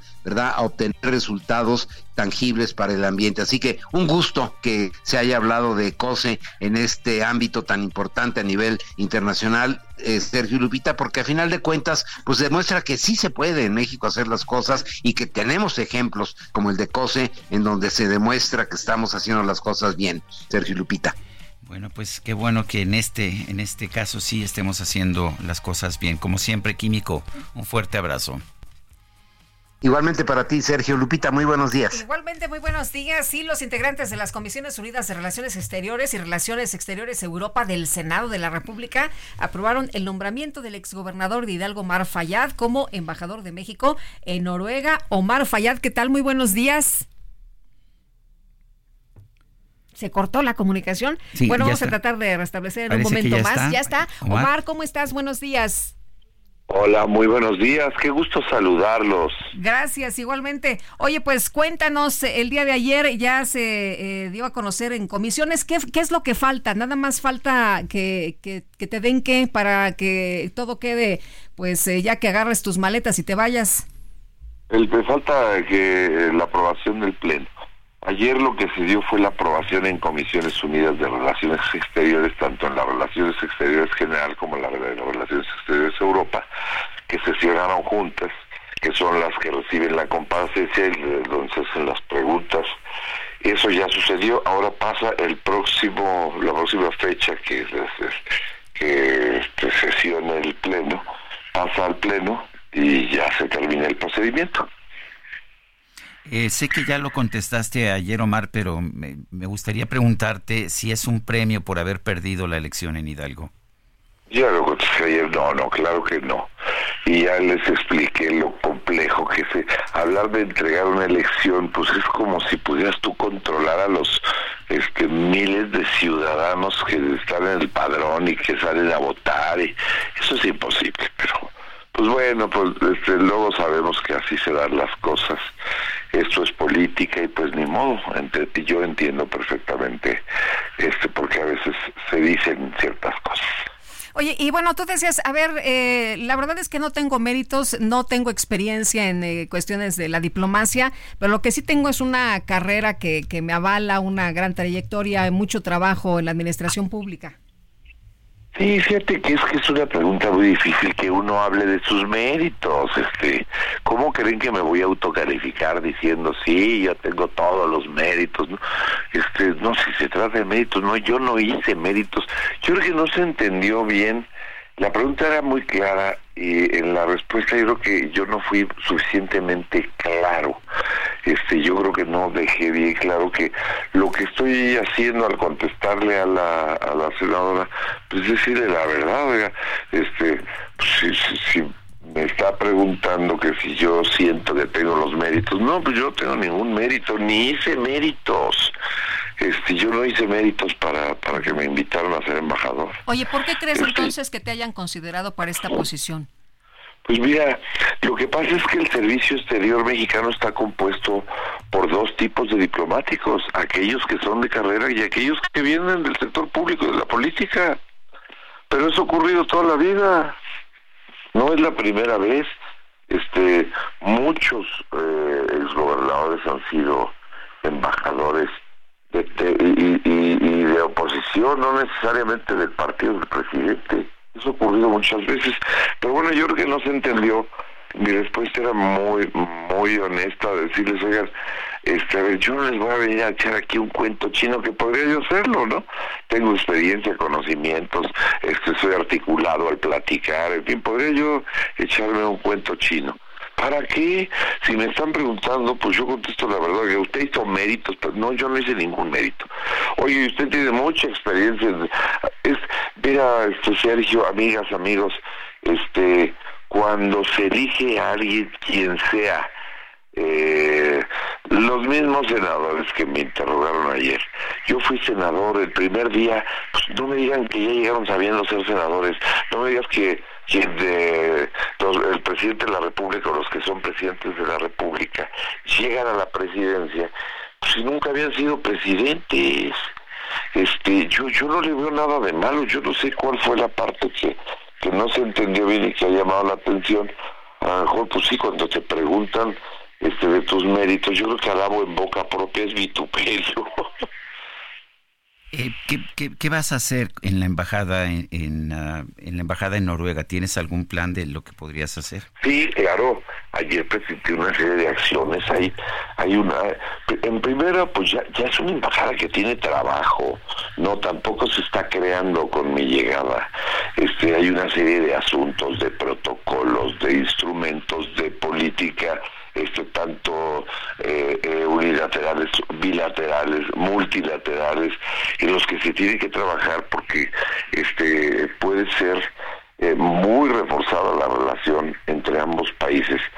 Eh, por, por, la similitud de algunas cosas. Ayer expliqué cómo la gente piensa que, bueno, lo que le ocurrió a Noriega es un milagro, ¿no? Y se sacó la lotería y, y ayer decían que se la había sacado hasta tres veces. Bueno, pues México también, este cuando se da el asunto de que se encuentra en, la parte este norte de Noruega y en, eh, lo que reclama como su zona económica exclusiva y su mar territorial. Bueno, pues lo que encontraron ahí fue petróleo y en México ocurrió algo parecido, no dije exactamente igual. Aquí encontraron nódulos polimetálicos, este, pero lo curioso de todo esto eh, es que eh, la similitud que existe de varios países que tuvieron en el boom petrolero, pues el asunto de emborracharse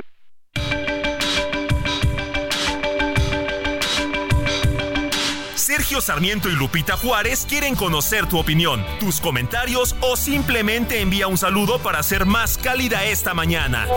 Envía tus mensajes al WhatsApp 55 20 10 96 47.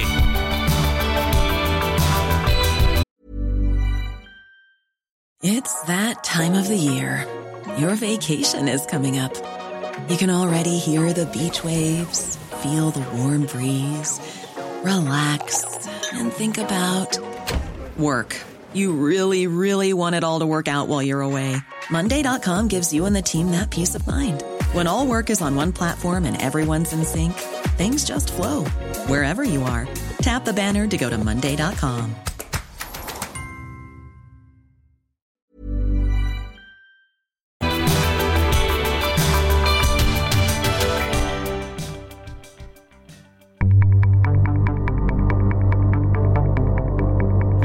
Mate con Sergio Sarmiento.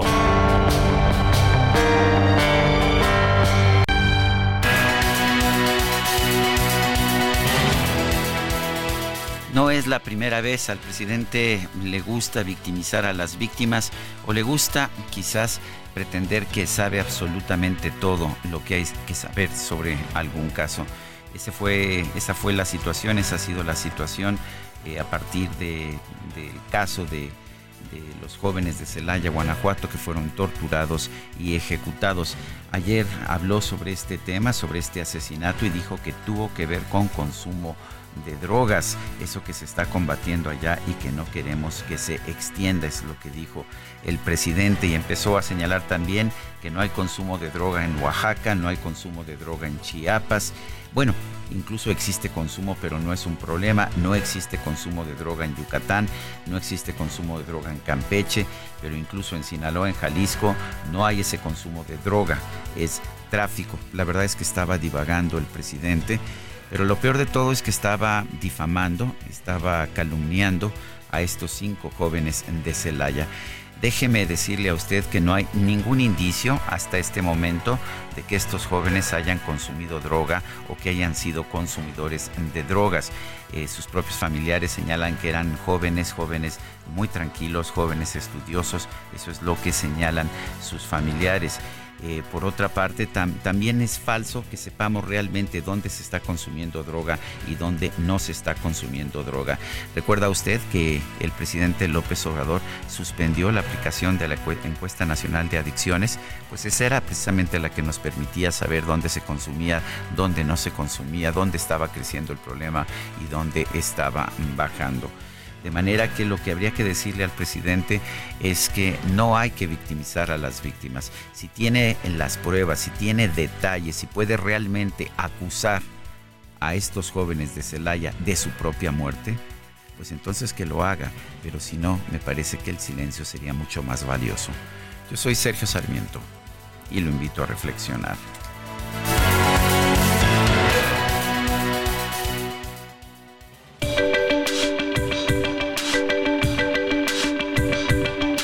Sergio Sarmiento, tu opinión es importante. Escríbele a Twitter en arroba Sergio Sarmiento.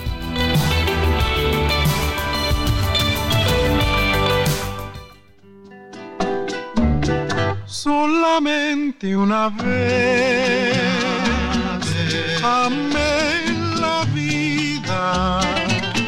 Solamente una vez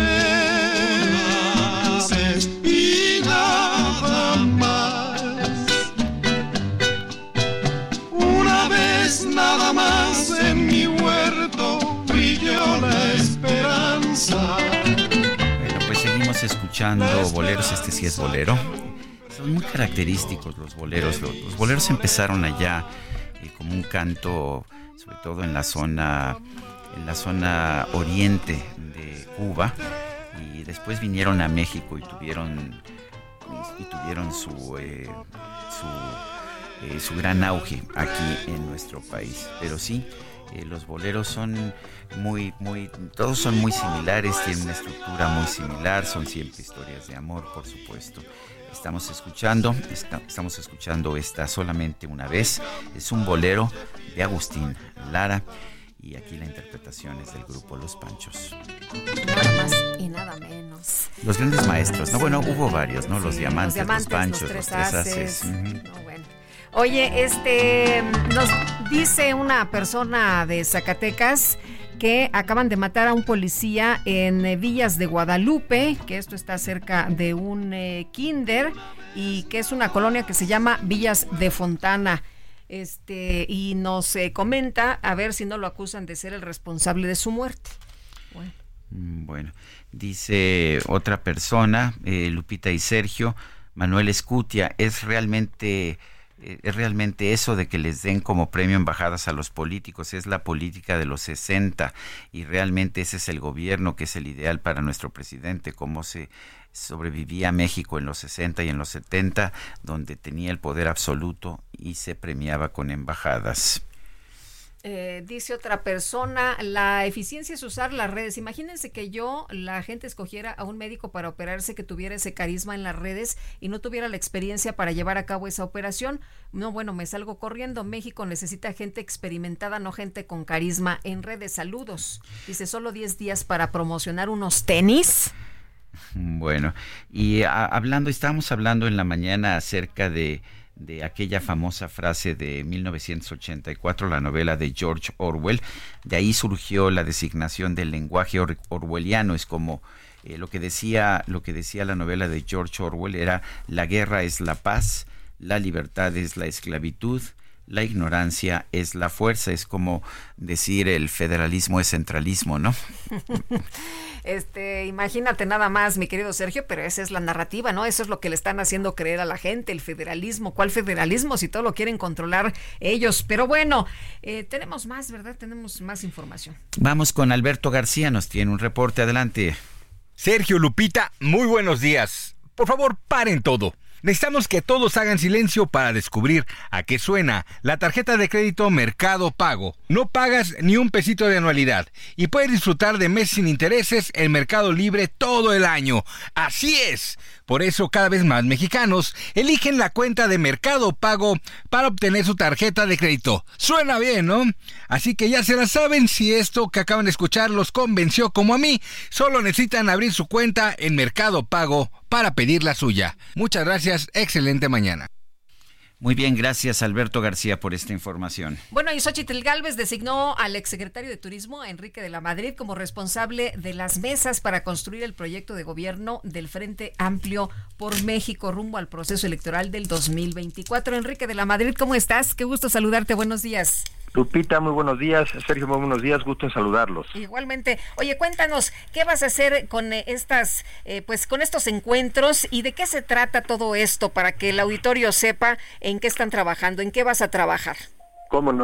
Mira, todas las campañas políticas, todas tienen que tener también su fase, digamos, que a mi juicio quizá debería ser la más sustantiva, de ideas, de propuestas, de diálogo. Y justamente estas mesas lo que persiguen es que tengamos la plataforma los medios para que los mexicanos conversemos alrededor de los problemas que tenemos, los que nos enfrentamos, pero también las oportunidades. Y ahora sí ya tenemos responsables, para que cuando alguien diga, oye, es que a mí me interesa participar con propuestas en el tema del agua, ah, bueno, pues está José Luis Luege, un experto en temas del agua, que además convocará a otros expertos, pero también a la sociedad en su conjunto. Oye, a mí el tema donde me quiero participar es la cultura. Ah, bueno, pues te vamos a referir con Consuelo Sáizar, una mujer también reconocida del mundo de los libros, del mundo de la cultura, y vamos para allá. Un país tan diverso tiene también diversos intereses, y de lo que se trata es que juntos, escuchándonos y conversando, podamos hacer propuestas, enriquecer la propuesta de campaña de Xochitl y al final del día convertirse esto también en políticas públicas, en un plan de gobierno. Eso es, Lupita, un, plataformas de diálogo, de conversación, pero primero de escucha, porque creo que para proponer primero hay que escuchar. Primero hay que escuchar, me parece, me parece bien. ¿Hay algún tipo de guía, de parámetro ya para saber exactamente cómo se van a ir forjando estas ideas para políticas públicas? Creo que un, primer, tenemos un primer, tenemos antecedentes. En, el evento de ayer, el propio José Ángel Gurría hizo una relatoría muy rápida de los, las mesas que él mismo en su momento construyó, que para nosotros son insumo de este diálogo, que es un diálogo también más con la ciudadanía. Yo les he pedido que conformen un grupo muy cercano a ellos, para que no sea solamente de ellos que dependa, digamos, el temario, y que en ese grupo estén integrados mujeres, jóvenes y también personas con habilidades de comunicación, porque de lo que se trata es que estas conversaciones que estemos teniendo sean del alcance del público, la gente sepa de qué estamos hablando, sepa cuáles son los problemas y cuáles son los diagnósticos. En esta etapa, eh, Sergio, como incluso la ley nos impide hacer propuestas, pero no nos puede impedir escucharnos y dialogar. Y ya es a partir del mes de marzo, cuando sí es políticamente eh, permitido hacer propuestas, porque ya es campaña, que ahí se definan de manera más clara las propuestas, en este caso de Sol. Pero el, el tema es, y yo les he dicho, tenemos piso, pero nadie tiene techo. Cada quien con su flexibilidad, sus relaciones, su disposición, su fuerza, haga el mayor número de reuniones porque los mexicanos necesitamos dialogar entre nosotros. Enrique, escuchaba, eh, y bueno, seguramente tú también, las declaraciones de Mario Delgado, el dirigente de Morena, que anda opinando, pues, del equipo, de la conformación del equipo de Xochitl Galvez, de los integrantes, y bueno, hablaba de cartuchos quemados, eh, hablaba de que, pues, eh, no era lo mismo que el equipo que ellos tenían. ¿Tú cómo ves estas declaraciones, estos señalamientos? ¿no? Bajitas, este, pues bien, generar propuestas, ¿por qué no hacemos mejor una competencia de propuestas, una competencia de un buen diálogo, de quién puede estructurar una conversación? Pero si uno pierde el tiempo en andar desacreditando al de enfrente, pues eso habla más bien de la calidad del que las dice, ¿no? Nosotros vamos a enfocar en las propuestas. A ver, vamos a enfocarnos en cosas concretas. En los últimos años, México perdió 20 años en materia de educación, según señala la prueba de PISA. Claro que el gobierno diría que esas calificaciones, pues no hay que hacerles caso porque son no liberales. Pero lo que quiere decir es que los mexicanos de hoy, si nos comparamos contra personas de otras partes del mundo, estamos perdiendo capacidad de competir. ¿O por qué no hablamos de los cuatro años de esperanza de vida que también hemos perdido en México, mientras que otros países perdieron solamente uno después del COVID? ¿O por qué no hablamos de cómo hacer que la economía crezca? Y eso sí, no solamente en esta administración, que es un desastre, ¿Por qué no hablamos de cómo lograr que la economía crezca no al 2% o al 3%, sino que tratemos de crecer a tasas de país asiático? Porque de otra manera no vamos a resolver los problemas de pobreza, donde cerca del 45% de la población de México vive en pobreza. Pero bueno, el que se entretenga en criticar a los dirigentes de las mesas en lugar de hacer planteamientos, pues es que no le da para más. Enrique, en una y otra campaña lo que encuentro es que surgen siempre propuestas muy bonitas, incluso las propuestas del proyecto de nación del presidente López Obrador en 2018, pues parecían buenas y parecían sólidas. Y encuentro dos cosas. Primero, nunca, nunca se cumplen cuando ya llega el momento. Y segundo, la gente no vota por las propuestas, la gente vota por la personalidad, el carisma, ese tipo de circunstancias. ¿Qué opinas?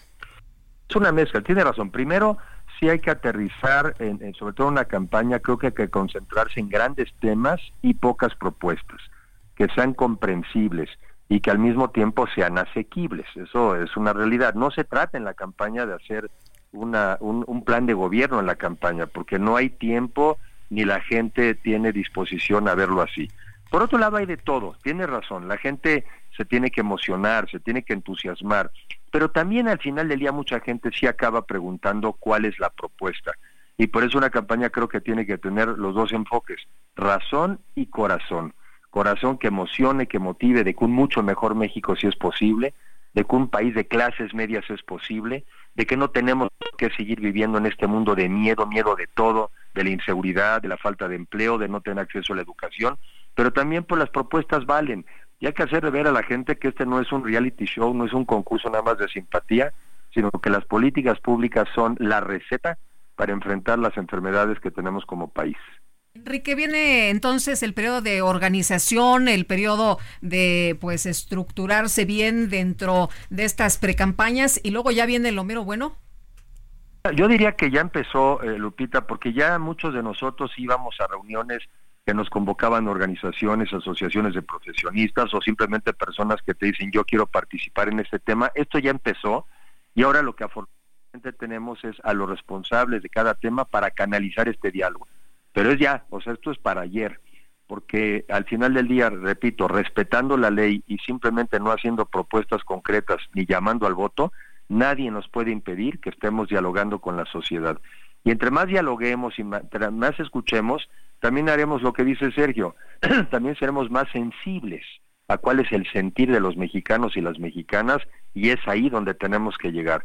Yo soy de los convencidos de que razón y corazón es una buena combinación. Bien, pues Enrique, como siempre, gracias por conversar con nosotros. Muy buenos días. Lupita, buenos días. Sergio, muy buenos días. Enrique. La segunda sala de la Suprema Corte de Justicia de la Nación declaró inconstitucional el decreto que publicó el presidente López Obrador en mayo de 2022 para prohibir la circulación y venta de cigarrillos electrónicos, los famosos vapeadores. Diana Martínez, adelante. Así es, Sergio Lupita, muy buenos días. El decreto presidencial que prohíbe la circulación y comercialización de cigarros electrónicos en México es inconstitucional. Así lo determinó la Suprema Corte de Justicia de la Nación.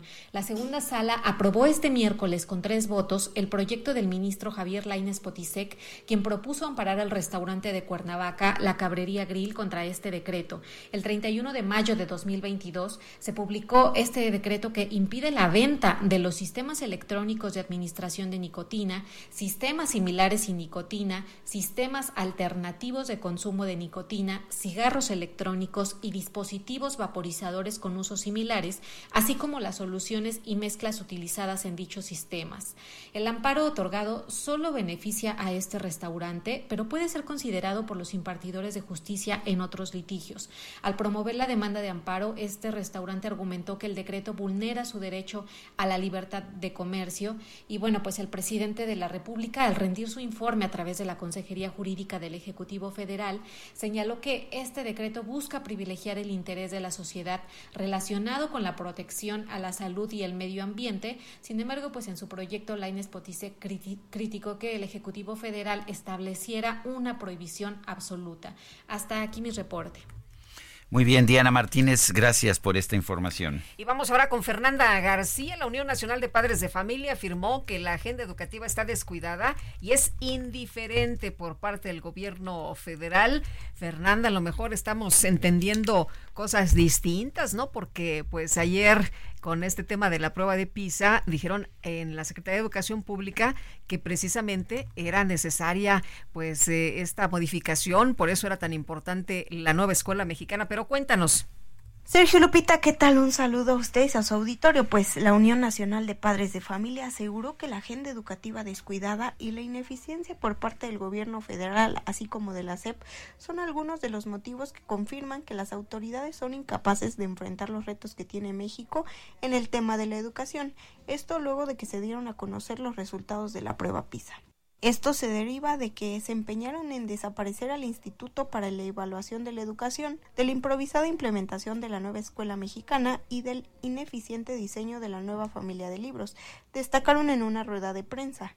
Por su parte, Israel Sánchez, presidente de la Unión, destacó que es una irresponsabilidad por parte de las autoridades decir o justificar que la educación va mal por culpa de terceros y señaló que sí es responsabilidad de las autoridades educativas, pues es su deber y obligación atenderla. El hecho de no conocer esto porque son parámetros que no entendemos es distinto, pero creo que la responsabilidad de todo servidor público es prepararse y responder ante la necesidad educativa. En tanto, Carlos Aguirre Marín, director general de la Alianza de Maestros, hizo hincapié en que el problema de PISA no es solamente el problema en las materias, sino que es un problema de presupuesto e infraestructura de las escuelas. Añadió que la situación con esta prueba es preocupante y como asociaciones civiles intentarán sacar adelante el problema.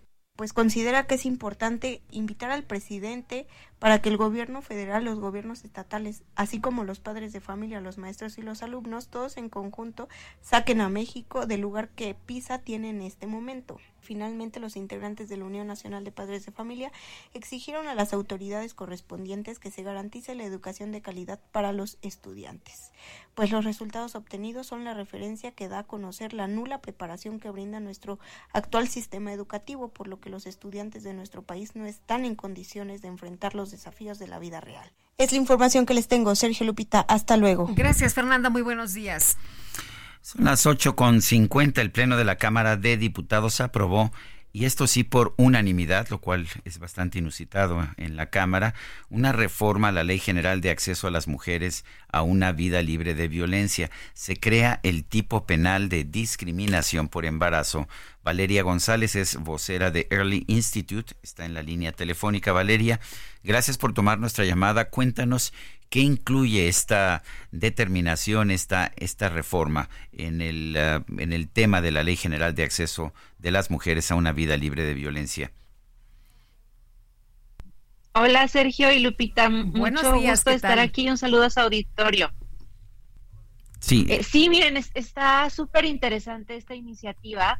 Eh, porque lo que busca es, digamos, darle un trato distinto a lo que se le ha dado a, a la discriminación laboral por embarazo como un tema exclusivamente de carácter laboral, ¿no? De, ah, pues las despidieron y quizá pueden iniciar un proceso por la vía laboral y a lo máximo lo que pueden aspirar pues es a la restitución de su puesto. Pero en realidad la discriminación laboral por embarazo es una forma de violencia que se ejerce solo en contra de las mujeres y, y si es tratada de esta forma, e incluida en esta ley, las mujeres pueden acceder, por ejemplo, de forma gratuita y especializada a atención legal, médica y psicológica, que es una de las principales inquietudes que las mujeres en esta situación eh, de vulnerabilidad eh, más temen, ¿no? No tener acceso a la salud. También, por otra parte, pues eh, se, se, esta ley obliga a las autoridades que conocen de estas problemáticas, porque es un delito, porque también es una falta administrativa, incluso en la vía laboral también, a que se capaciten en este tema para que sepan identificar qué es la discriminación, de qué forma se manifiesta y, cómo pueden proteger de mejor manera a las mujeres y, por supuesto, eh, también a, beneficiar a sus bebés. Eh, Valeria, ¿qué es la discriminación por embarazo? ¿Qué es lo que les dicen las mujeres a lo que se enfrentan de manera cotidiana?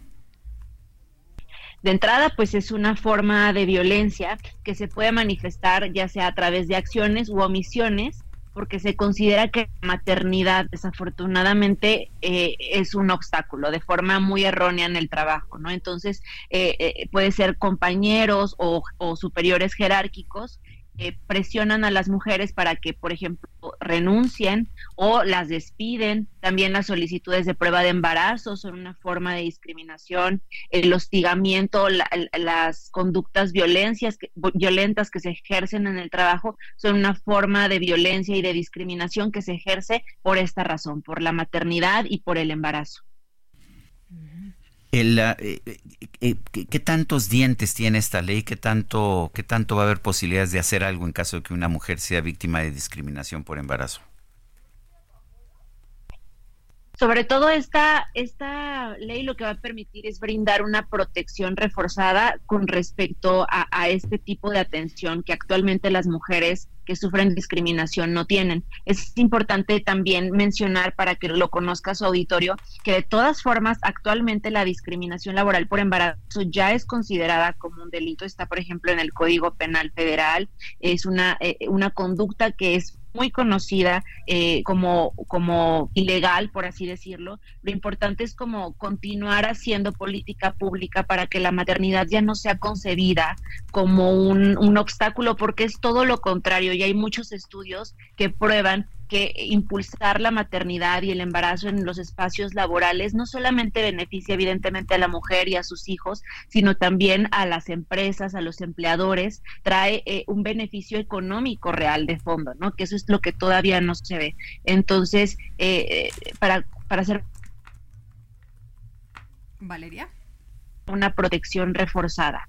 actualmente se aprobó en Cámara de Diputados y esperamos que eh, ahora se vaya al, Senado de la República y que allá también se, busque y se consiga un consenso político. Esto fue un gran logro de la, de la diputada Julieta Vences, eh, de consensuar el apoyo de, de, todas las bancadas. Ojalá suceda lo mismo en el Senado eh, por el bien de, de, las mujeres y por supuesto de, sus hijas e hijos. Bueno, pues gracias Valeria González, vocera de Early Institute, por esta conversación. Al contrario, muchas gracias por hablar del tema y un saludo a su auditorio. Hasta, luego. Buenos días. Vamos a una pausa y regresamos.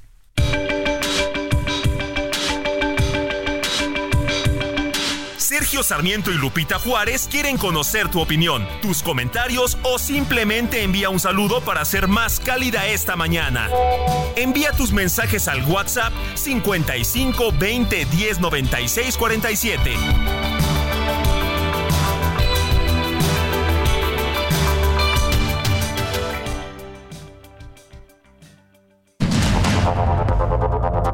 Continuamos con Sergio Sarmiento y Lupita Juárez por el Heraldo Radio.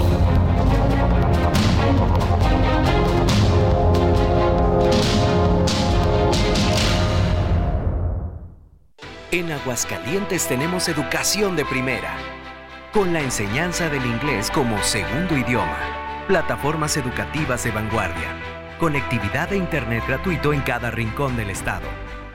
En educación Aguascalientes es el gigante de México. Reloj, no marques las horas, porque voy a enloquecer.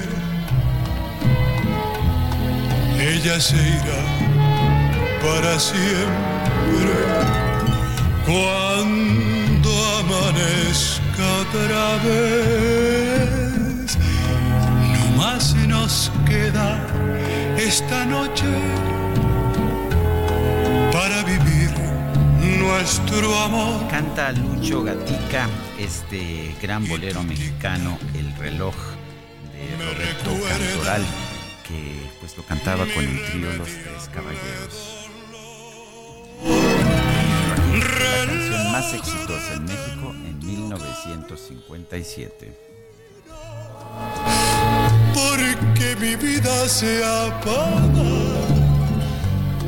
Ella es la estrella. Bueno, vámonos a los mensajes. Sergio Lupita, buenos días. Les comento acá en Oaxaca que en 97.7 escuchábamos sus noticias, comentarios, música y más hasta las 10 a.m. y de la noche a la mañana nos quitan una hora sin decir aguabá.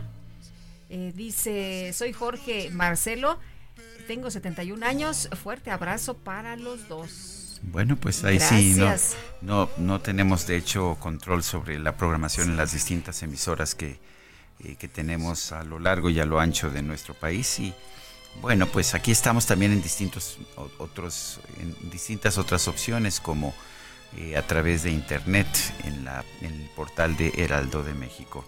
Dice otra persona, un saludo desde el viejo Nuevo León, que de nuevo no tiene nada. Tenemos de gobernador a una calca de AMLO. Sí, alguien que no respeta las instituciones. Qué triste. Saludos, soy Maki González. Y por favor, si me pudieran ayudar a que salga al aire mi tema, yo trabajo en Odapaz, Valle de Chalco, y hasta ahorita no nos han pagado la quincena y solo nos dicen, pues, ¿qué crees? Que no hay dinero, que no hay recaudación y menos el aguinaldo. No, pues si eh, eh, es trabajador, eh, es por ley, ¿no? Sí, tiene que, tiene que recibirlo, sí. Son las nueve con tres minutos, solo que la ley parece que no es igual para todos. Parece que cuando uno es gobierno ya no se aplica la ley. Son las nueve con tres y vamos con Alberto García. Adelante, Alberto, ¿qué nos tienes?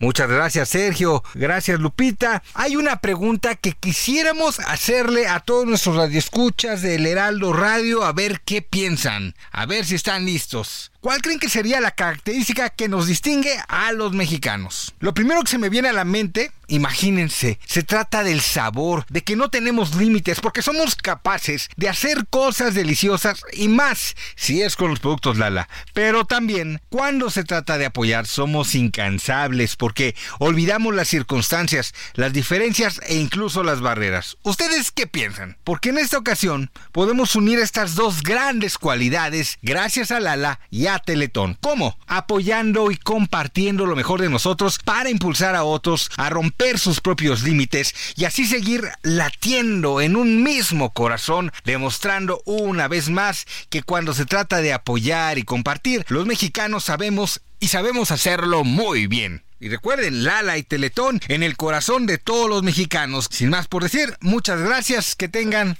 una excelente mañana. Gracias Alberto García, son las 9 de la mañana con 4 minutos y ya, ya viene, ya la veo venir. Pero además, uff, ya viste el muy conductor. Navideña, muy navideña. Pues no sé si navideño. Mucho cuerno, mucho cuerno. Yo lo veo así como vestido, vestido de diablo rojo. Es la microdeportiva.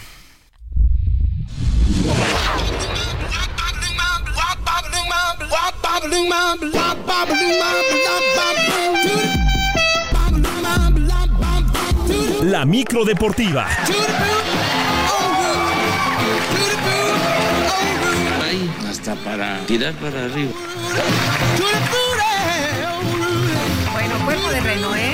En la micro deportiva, no vayas a creer otra cosa. Mi querido Julio, ¿cómo estás? Muy, bien, días, muy bien. Lupita, Sergio, muy buenos días. Muchas gracias, amigos del auditorio. Qué placer saludarles.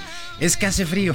Eh, pues está muy bonita la Hace- chamarra. muchas ¿eh? gracias, Es, muchas es gracias. clásica, esa no es de. Esa no la compraste ayer, ¿verdad? Eh, no, bueno, la compré al inicio de esta temporada. Ah, Es sí, una- ah, es- pues se- se ve como muy. sí, la- fue muy retro. Vintage. Sí, ¿eh? exacto, muy vintage. Este, de las mangas es como de piel, los puños en rojo, bueno, blanco con vivos rojos. Trae el diablo, el original de 1940 y atrás pues tiene ese diablo rojos del México. Pues es el equipo de béisbol de aquí la capital. Hay que apoyarlo, ¿no? Es súper fan. Todavía es hay algunos que no, que, que no pueden perder la querencia de los tigres. Sí, caray, esos tigres que, ay, cómo la han batallado aquí, luego se fueron a Puebla, ahora están en Cancún. Y bueno, muchos, muchos, me incluyo, añoramos el regreso de los tigres aquí a la Ciudad de México. Pues de aquí salieron, eran los tigres capitalinos, ¿no? Pero bueno, ay, qué cosas. Bueno, los que tampoco quieren salir, pero de San Luis, es el equipo de la, bueno, del el local, el San Luis FC. Qué goleada le dio ayer el equipo de las Águilas del América, 5 por 0, y pudieron haber sido 7 u 8, ¿eh? La verdad es que ayer no apareció el conjunto de San Luis en el duelo de ida de las semifinales del torneo de apertura del fútbol mexicano. Diego Valdés y Julián Quiñones marcaron en par de ocasiones, además de Henry Martín que abrió los cartones al minuto 14. El América no, no creo que deje ir esta ventaja. Estará en la gran final del balompié local. Tendrán que cumplir el compromiso de vuelta que será el sábado a las 8 de la noche en la cancha del Estadio Azteca. El técnico de las Águilas, Andrés Jardiné, calificó este duelo como el mejor de la campaña y por supuesto ya se visualiza en la gran final. Me gustó mucho todo el trabajo defensivo. Y viene con pelota hoy un equipo inspirada, un equipo muy colectiva, muy solidaria y, y viene. Si me preguntas si eres del América que quiero ver, si es de este América y de aquí para arriba.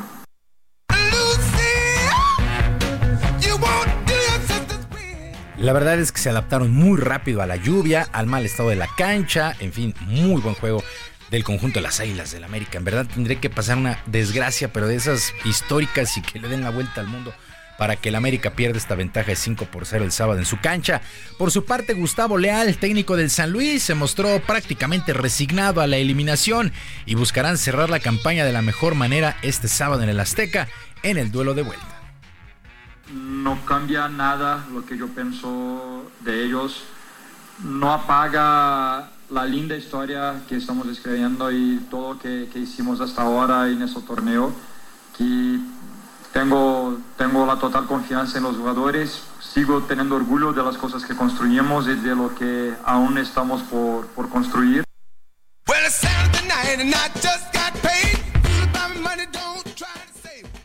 Bueno, pues así están las cosas. 5 por 0 el América en el marcador global.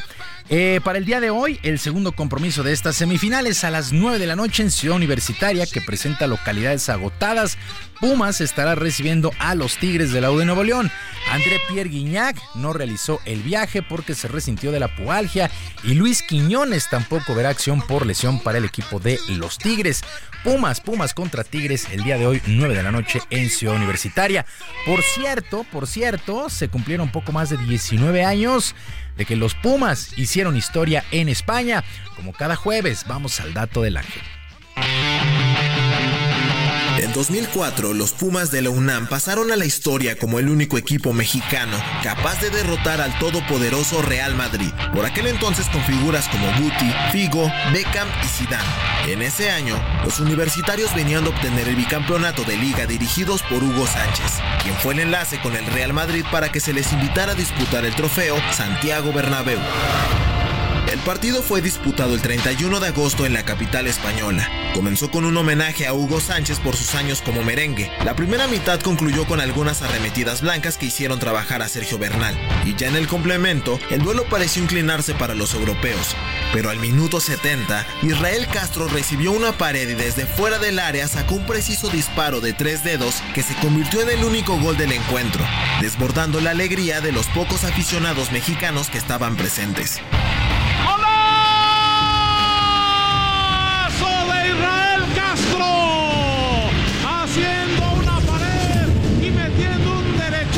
Sensacional. Israel Castro mete la pelota al rincón. Los Pumas en el Bernabéu están ganando 1-0 al Real Madrid. Esta fue la primera vez que un equipo no europeo ganó el trofeo. Ya antes habían participado clubes sudamericanos como Colo Colo, Palmeiras, Santos y River Plate.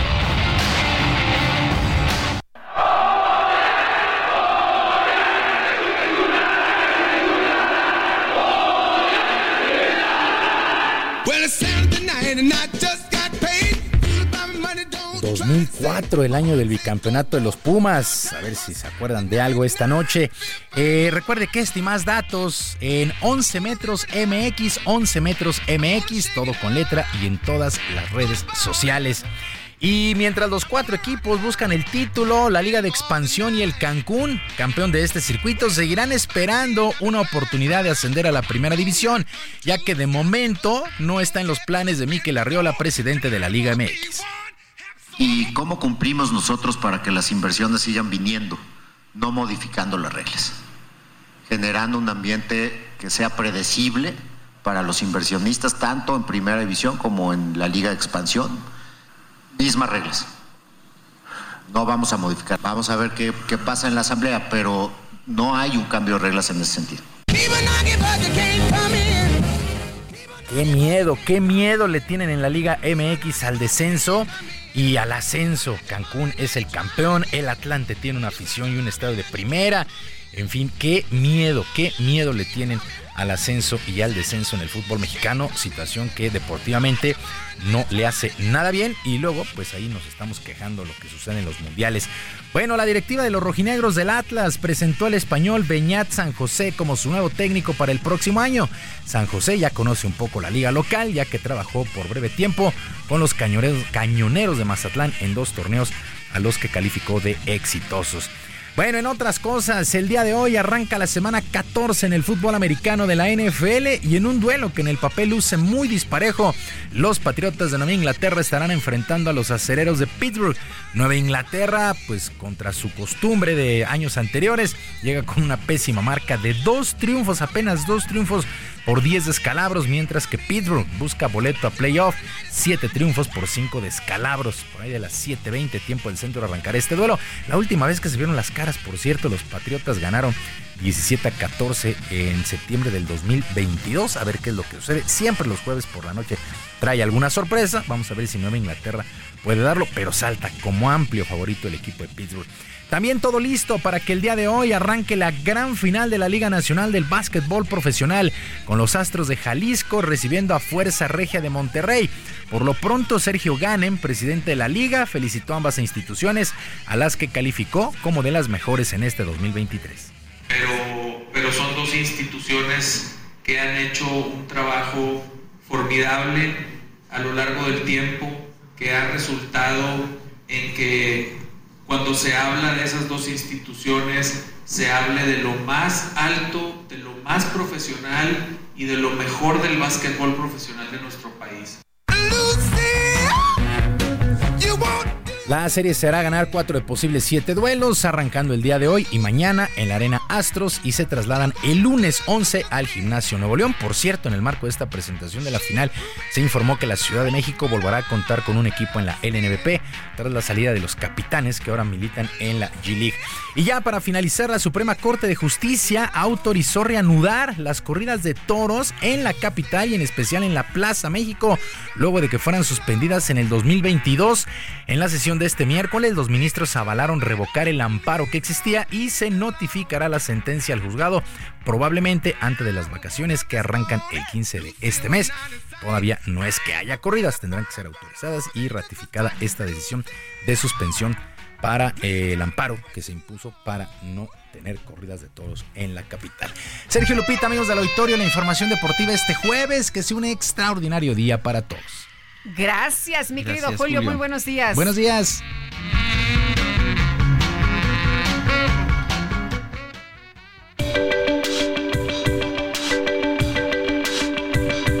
Para Lupita Juárez, tu opinión es importante. Síguela en arroba Lupita Juárez H.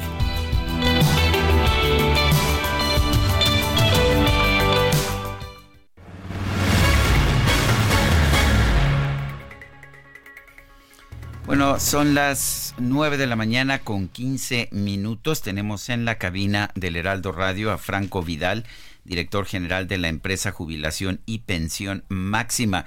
Y Franco, en primer lugar, bienvenido, bienvenido a este programa. Y en segundo lugar, déjame preguntarte, eh, nos dicen que pues que ustedes en esta empresa tienen formas de incrementar las pensiones. Todos pues nos gustaría retirarnos con una mejor pensión. ¿Cómo se puede lograr esto? Sergio, Lupita, Buenos días, bienvenido. muy buen día. Estoy honrado de estar aquí y les tengo un comunicado. A ver.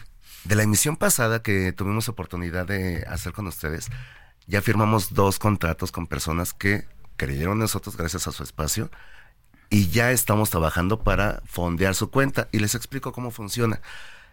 Todas las personas tienen la oportunidad de inscribirse a modalidad 40, es decir, todas las personas que cotizaron al IMSS y que están a punto de pensionarse, tienen la oportunidad de inscribirse a un programa regulado por el IMSS, completamente avalado, que se llama modalidad 40. Se pueden inscribir con el salario que tenían o con un salario topado hasta 25 veces la unidad de medida y actualización.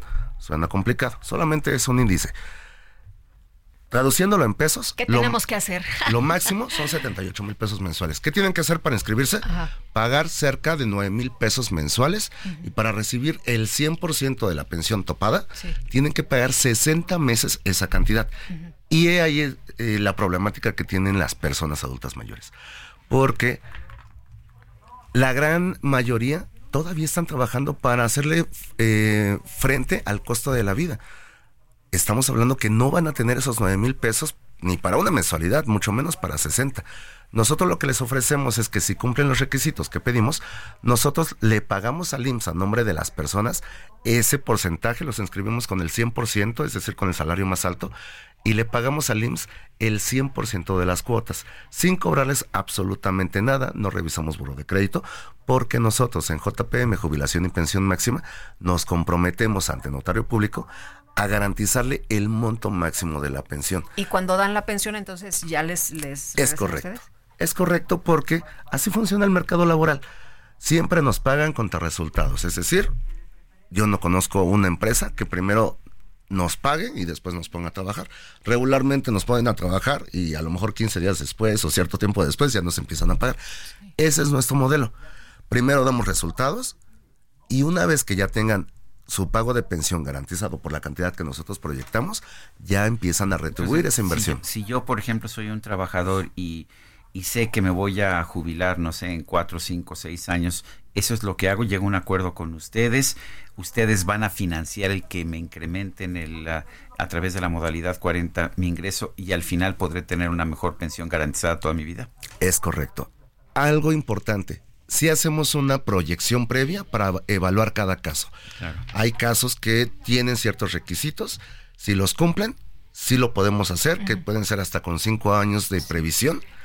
Y aquí hay una, un concepto que eh, en el IMSS se le llama pago retroactivo. Significa que cuando una persona ya tiene los 60 años cumplidos, por azares de su vida y su trayectoria laboral y personal, dejó de cotizar cinco años, se presenta con nosotros, nosotros tenemos la facultad que nos da también el instituto de hacer el pago en una sola exhibición de esos años previos. Significa que la persona, desde que momento, desde el momento que firma con nosotros hasta el momento que ya recibe su pensión, pueden pasar únicamente de cuatro a seis meses. Oye, y si ya perdí mis derechos ahí, ¿cómo le hago? ¿Ya no los puedo recuperar o sí? Nosotros tenemos un programa en el cual los damos de alta en el IMSS. En el artículo 183 de la Ley del Seguro Social de 1973 establece que para recuperar los derechos a pensionarse debe de cotizar por lo menos 52 semanas cotizadas. Por movimientos del instituto se les recomienda cotizar por lo menos un año con tres meses. Nosotros también tenemos ese programa. Los podemos dar de alta en el IMSS en un programa directo, no es simulación laboral. No los damos de alta con una empresa fantasma ni cooperativas, nada de eso. Es completamente regulado. Y también tenemos programas de financiamiento para esas personas que no tienen el capital para pagar. ¿Por qué?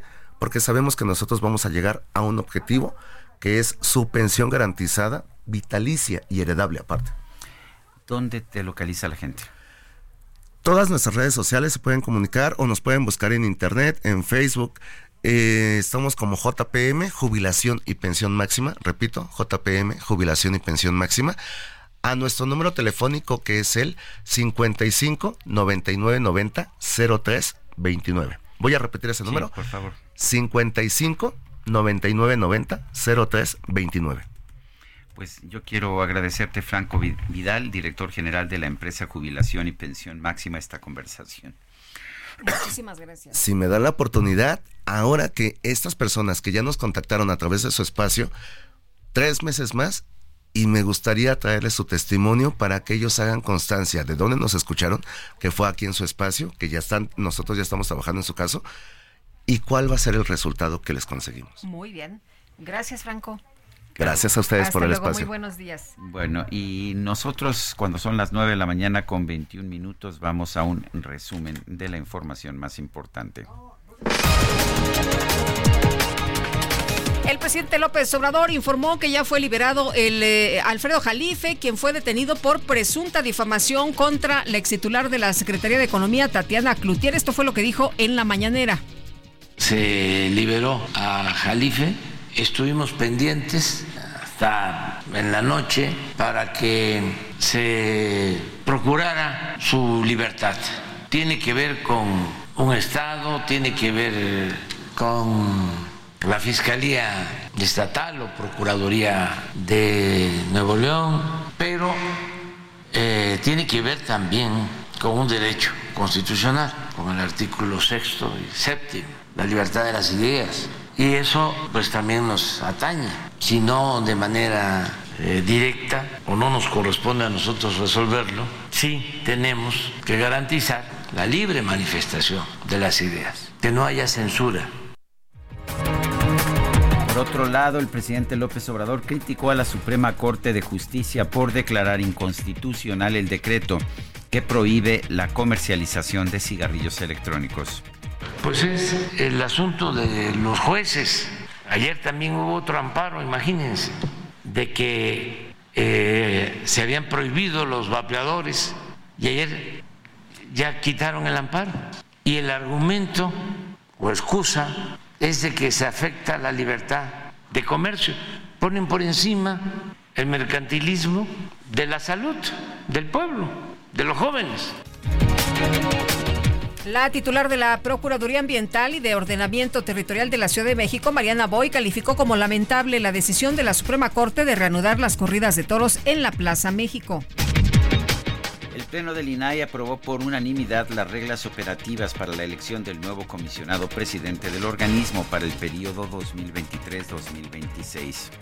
El Congreso de El Salvador aprobó extender hasta el próximo 11 de enero el régimen de excepción declarado por el presidente Nayib Bukele para enfrentar a las pandillas investigación de la agencia AFP señaló que el bombardeo del pasado 13 de octubre en el sur del Líbano, que dejó a un periodista muerto y seis heridos, habría sido perpetrado con un proyectil blindado utilizado por el ejército israelí.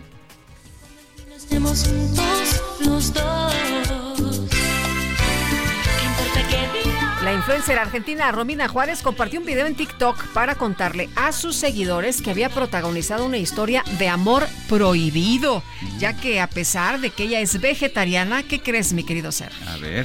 Pues quedó totalmente enamorada de un joven carnicero. Y esto le ocurrió cuando fue a comprar milanesas para su hermano. En el video se observa a Romina regresando al negocio para invitar a salir a este muchacho.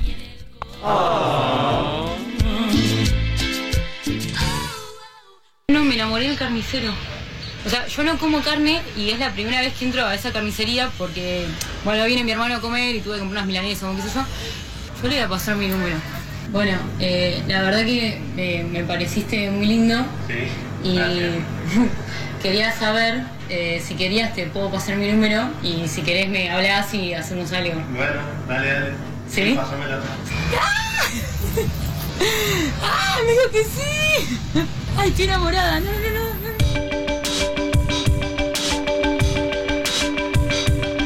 Sergio Sarmiento y Lupita Juárez quieren conocer tu opinión, tus comentarios o simplemente envía un saludo para ser más cálida esta mañana. Envía tus mensajes al WhatsApp 55 20 10 96 47.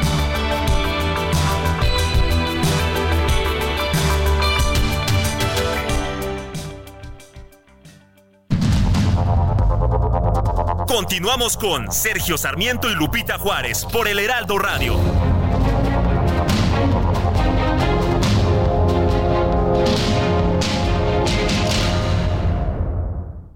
Redefinimos tu concepto de una Sub-Infinity QX60 con 36 meses sin intereses o bono de hasta 130 mil. Infinity Black por 5 años, mantenimiento por 3 años, más In Touch Service por un año. Descúbrelo en Infinity Polanco, Calzada General Mariano Escobedo 476, Anzures. Teléfono 5590 357748. Válido del 1 de diciembre de 2023 al 2 de enero de 2024. CAR promedio del 10.5% sin IVA para fines informativos. Consulta www.infinity.mx promociones.html.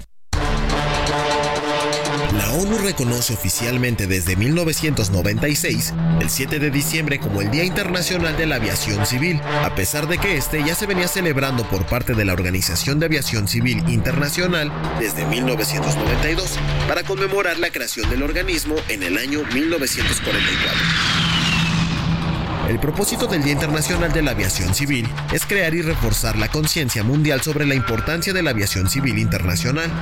Otro de los objetivos de este día es fomentar la colaboración internacional para crear una red de tránsito verdaderamente global al servicio de toda la humanidad. Cada cinco años, el Consejo de la Organización de Aviación Civil Internacional establece un tema especial de aniversario para esta celebración. 2023 es el último año en el que la campaña tiene como lema fomentar la innovación para el desarrollo de la aviación mundial.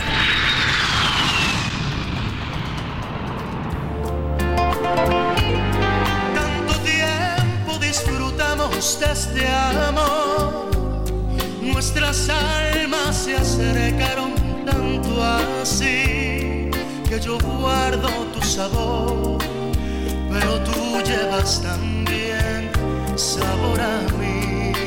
Enséñale al sol cómo se debe de brillar. Si negaras mi presencia en tu vivir, bastaría con abrazarte y conversar. Tanta vida yo te di. De Álvaro Cari- Carrillo, esta que se llama Sabor a mí. Una de las cosas que me gusta de Luis Miguel es que renovó el gusto por el bolero. Muchos jóvenes que pues que consideraban el bolero anticuado, este bolero del trío, de los panchos, por ejemplo, y empezaron a escuchar a Luis Miguel y se enamoraron del bolero. Se dieron cuenta de pues de lo romántico que es este género, ¿no es así, Dijeron, ah, qué buenas canciones nuevas está sacando Luis Miguel. Algún tango también, ¿verdad? Sí. Muy buenos estos discos de boleros de Luismi. Y vamos a dejar a Luismi un ratito con eh, sabor a mí y vámonos, ¿te parece bien? Con Mónica Reyes que nos tiene información. Adelante, Moni.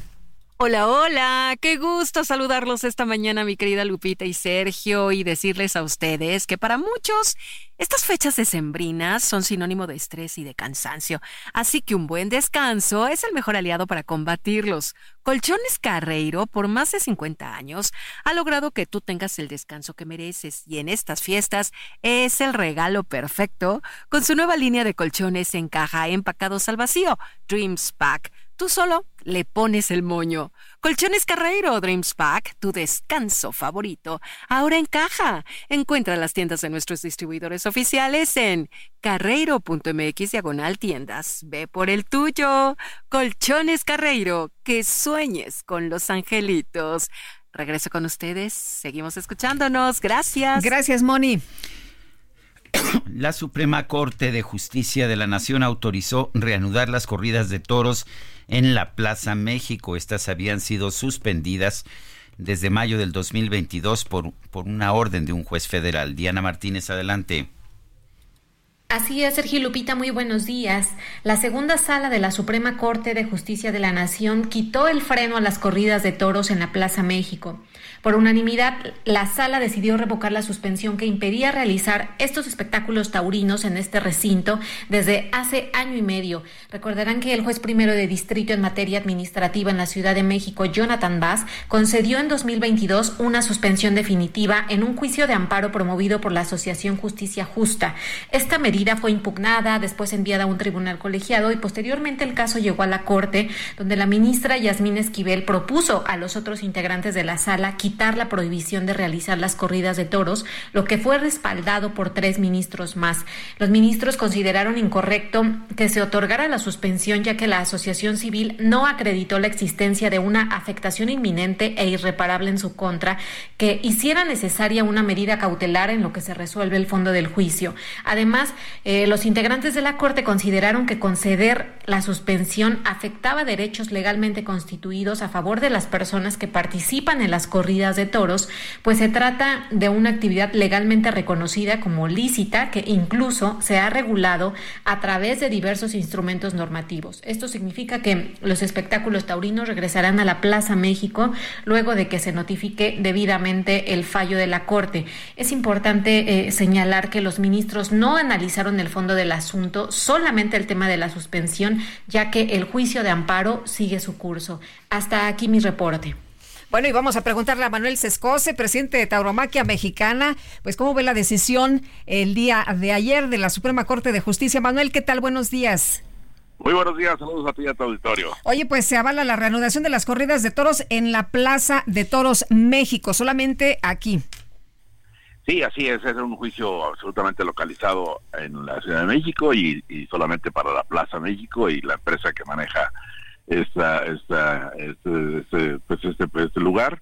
Y bueno, pues estamos muy contentos porque creo que además de que regresen las corridas de toros a la Plaza México, eh, creo que fue un triunfo de la libertad, es un reconocimiento de algo que era absolutamente anticonstitucional, puesto que no la medida cautelar de no celebrar corridas mientras se desarrolla un juicio, pues no puede ser, ¿verdad? No puede ser que mientras esté su judice cualquier materia se, evite que haya una operación que tiene consecuencias pues, para muchas familias, para muchos aficionados y, e interrumpir una tradición de más de 500 años. Entonces estamos muy contentos porque la Corte se pronunció por la libertad, porque la justicia se impere y porque los mandatos constitucionales se apliquen. Así que pues felicitamos a la Corte y nos felicitamos porque pues la gente que, que pues, pensamos que los toros es una tradición de México de más de 500 años, pues el que siga esta tradición mexicana, pues nos parece muy importante.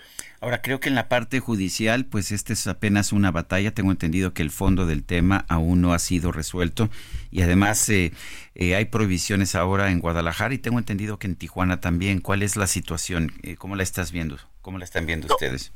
Tijuana no, en Tijuana no hay una prohibición expresa, este, en donde sí en Guadalajara pues fue un amparo, este, digamos, una copia del de la Ciudad de México y este pues desafortunadamente también el juez este dictó la, medida cautelar de suspender pues la temporada de la Plaza Nuevo Progreso que es el tradicional en Guadalajara. Ahora de, alguna manera la decisión de la Suprema Corte pues tendría que influir sobre sobre esta suspensión en Guadalajara, ¿no?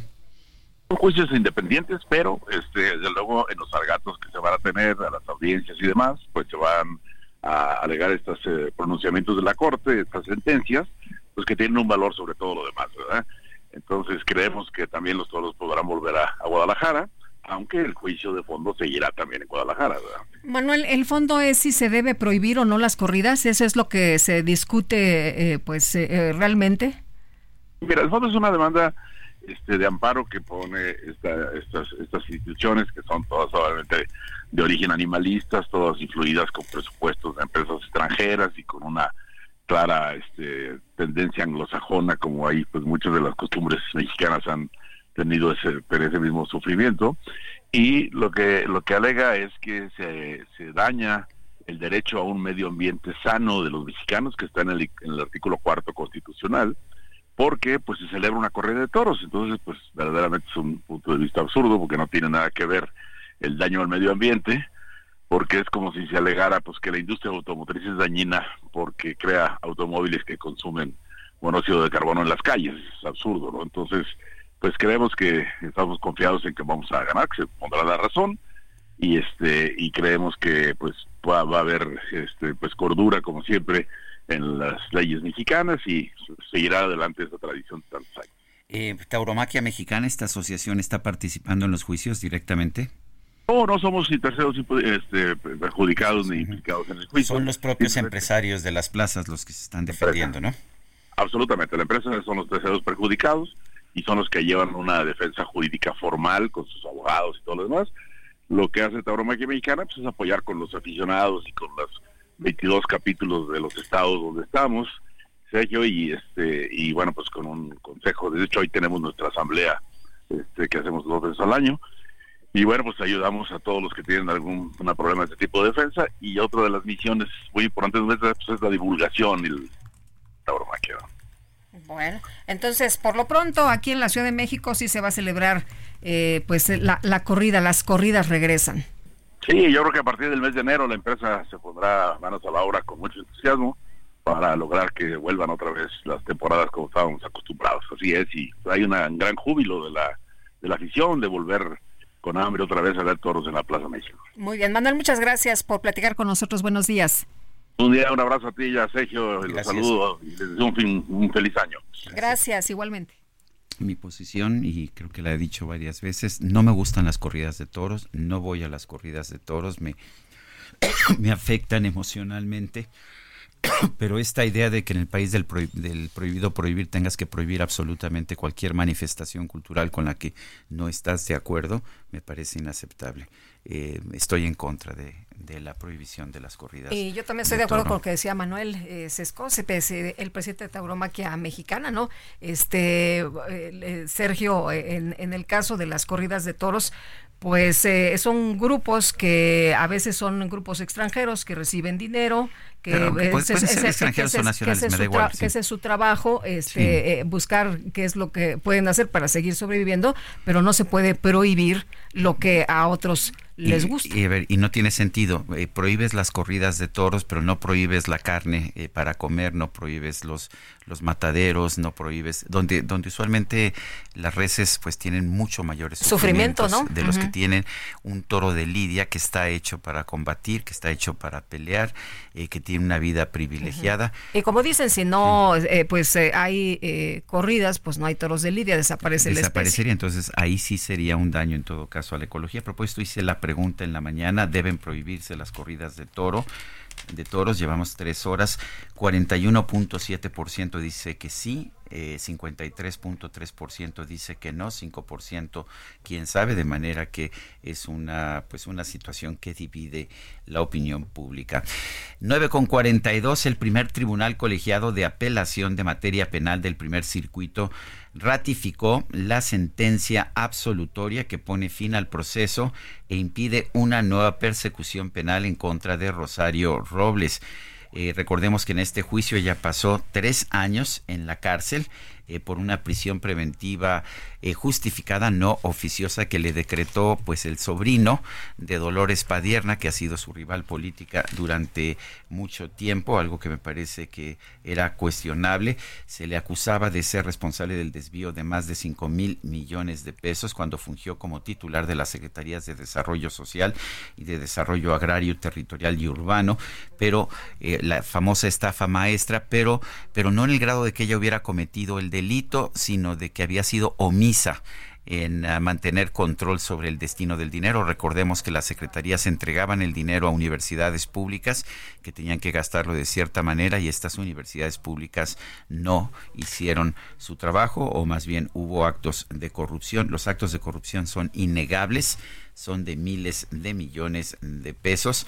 Eh, pero el punto es que Rosario Robles siempre dijo que ella no tenía conocimiento de esos desvíos.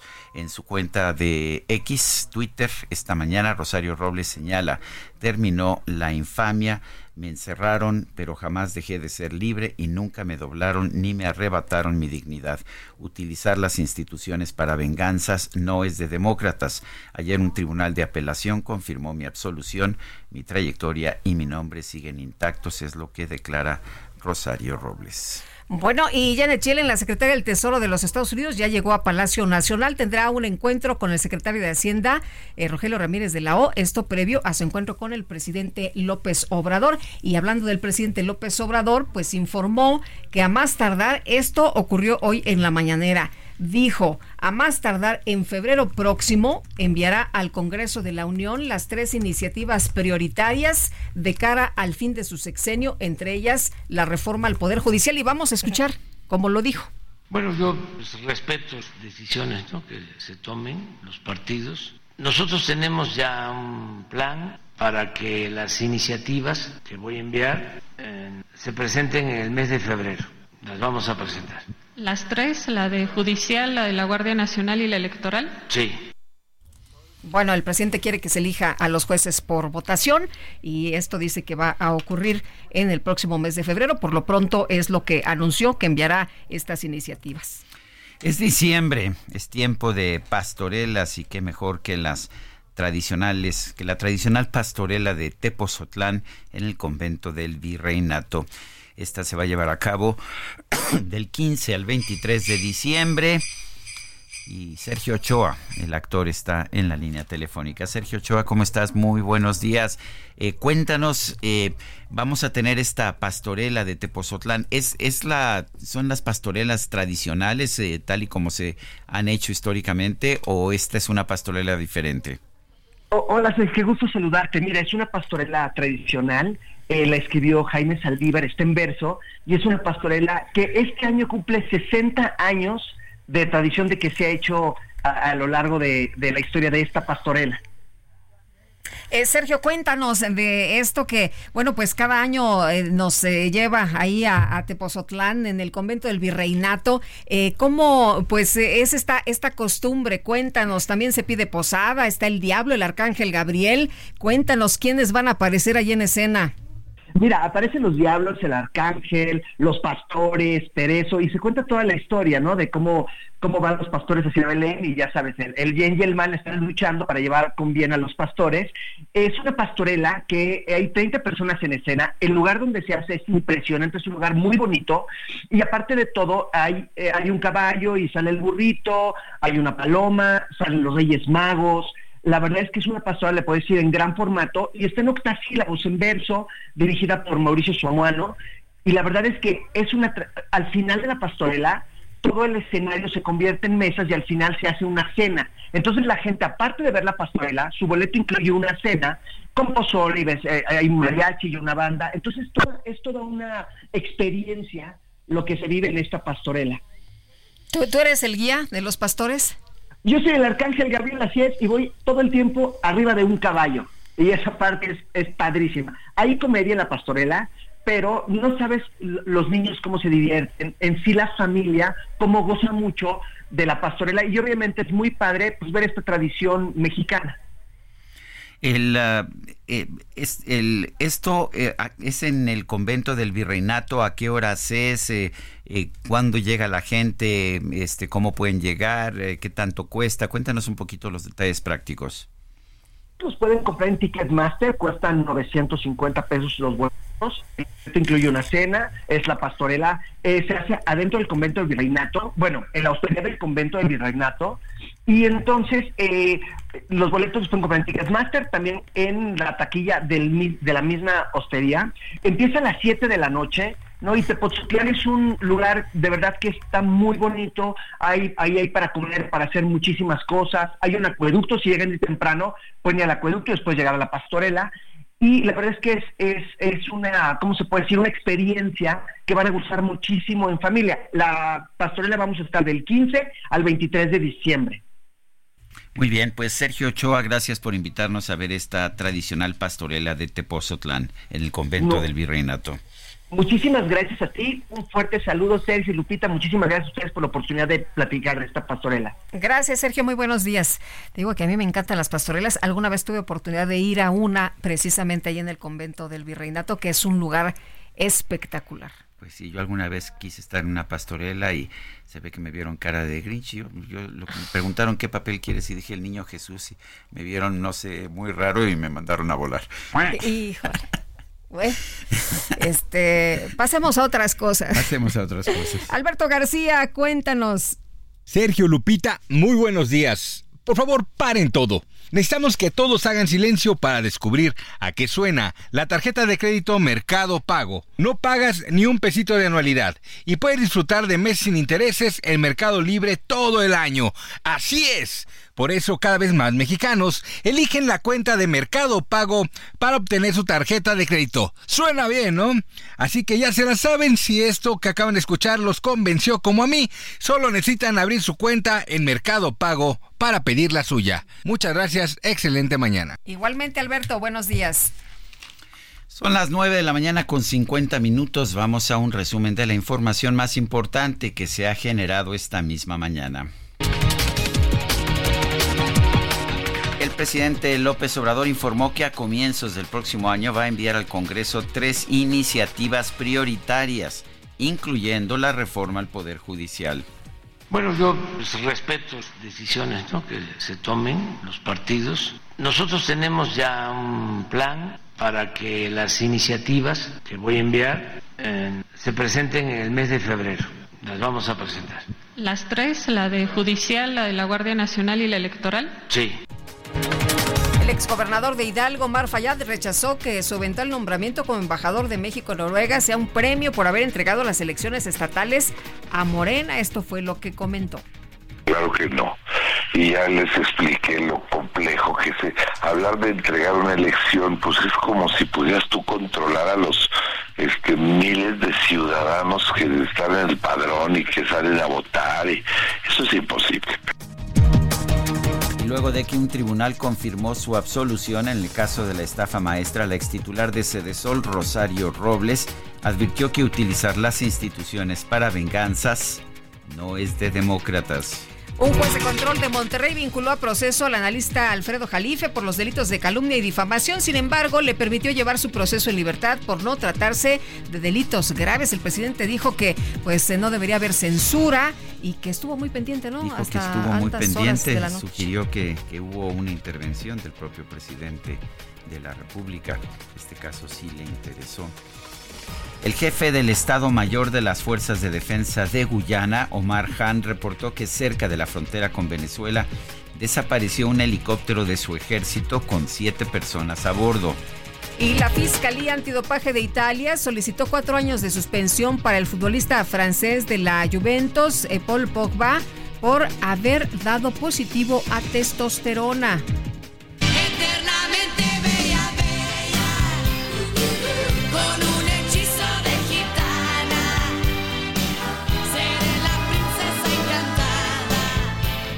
Bueno, pues en Japón se dio a conocer la historia de un hombre llamado Jackie, quien causó un gran revuelo en redes sociales por afirmar que se autopercibe como una persona transedad.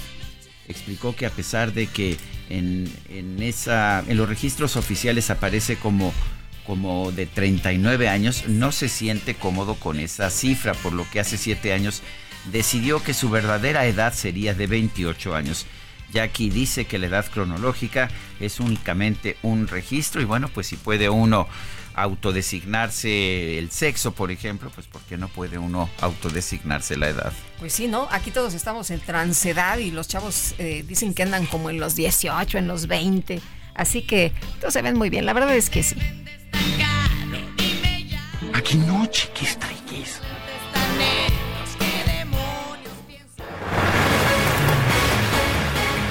Bueno, aquí todos de 20, ¿cómo Sí, la ¿no? ves? Bueno, yo Qué este barbaridad.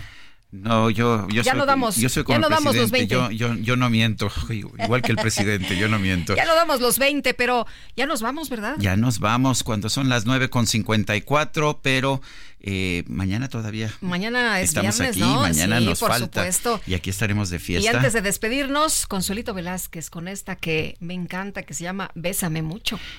Pues este, Así nos despedimos, que tú- ¿no? conste que tú lo Así nos despedimos. Hasta mañana, gracias de todo corazón. Ya estamos por entrar a el Guadalupe Reyes. Piensa que tal vez mañana yo ya estaré lejos, muy lejos de ti. Bésame, bésame mucho, como si fuera esta noche la última vez.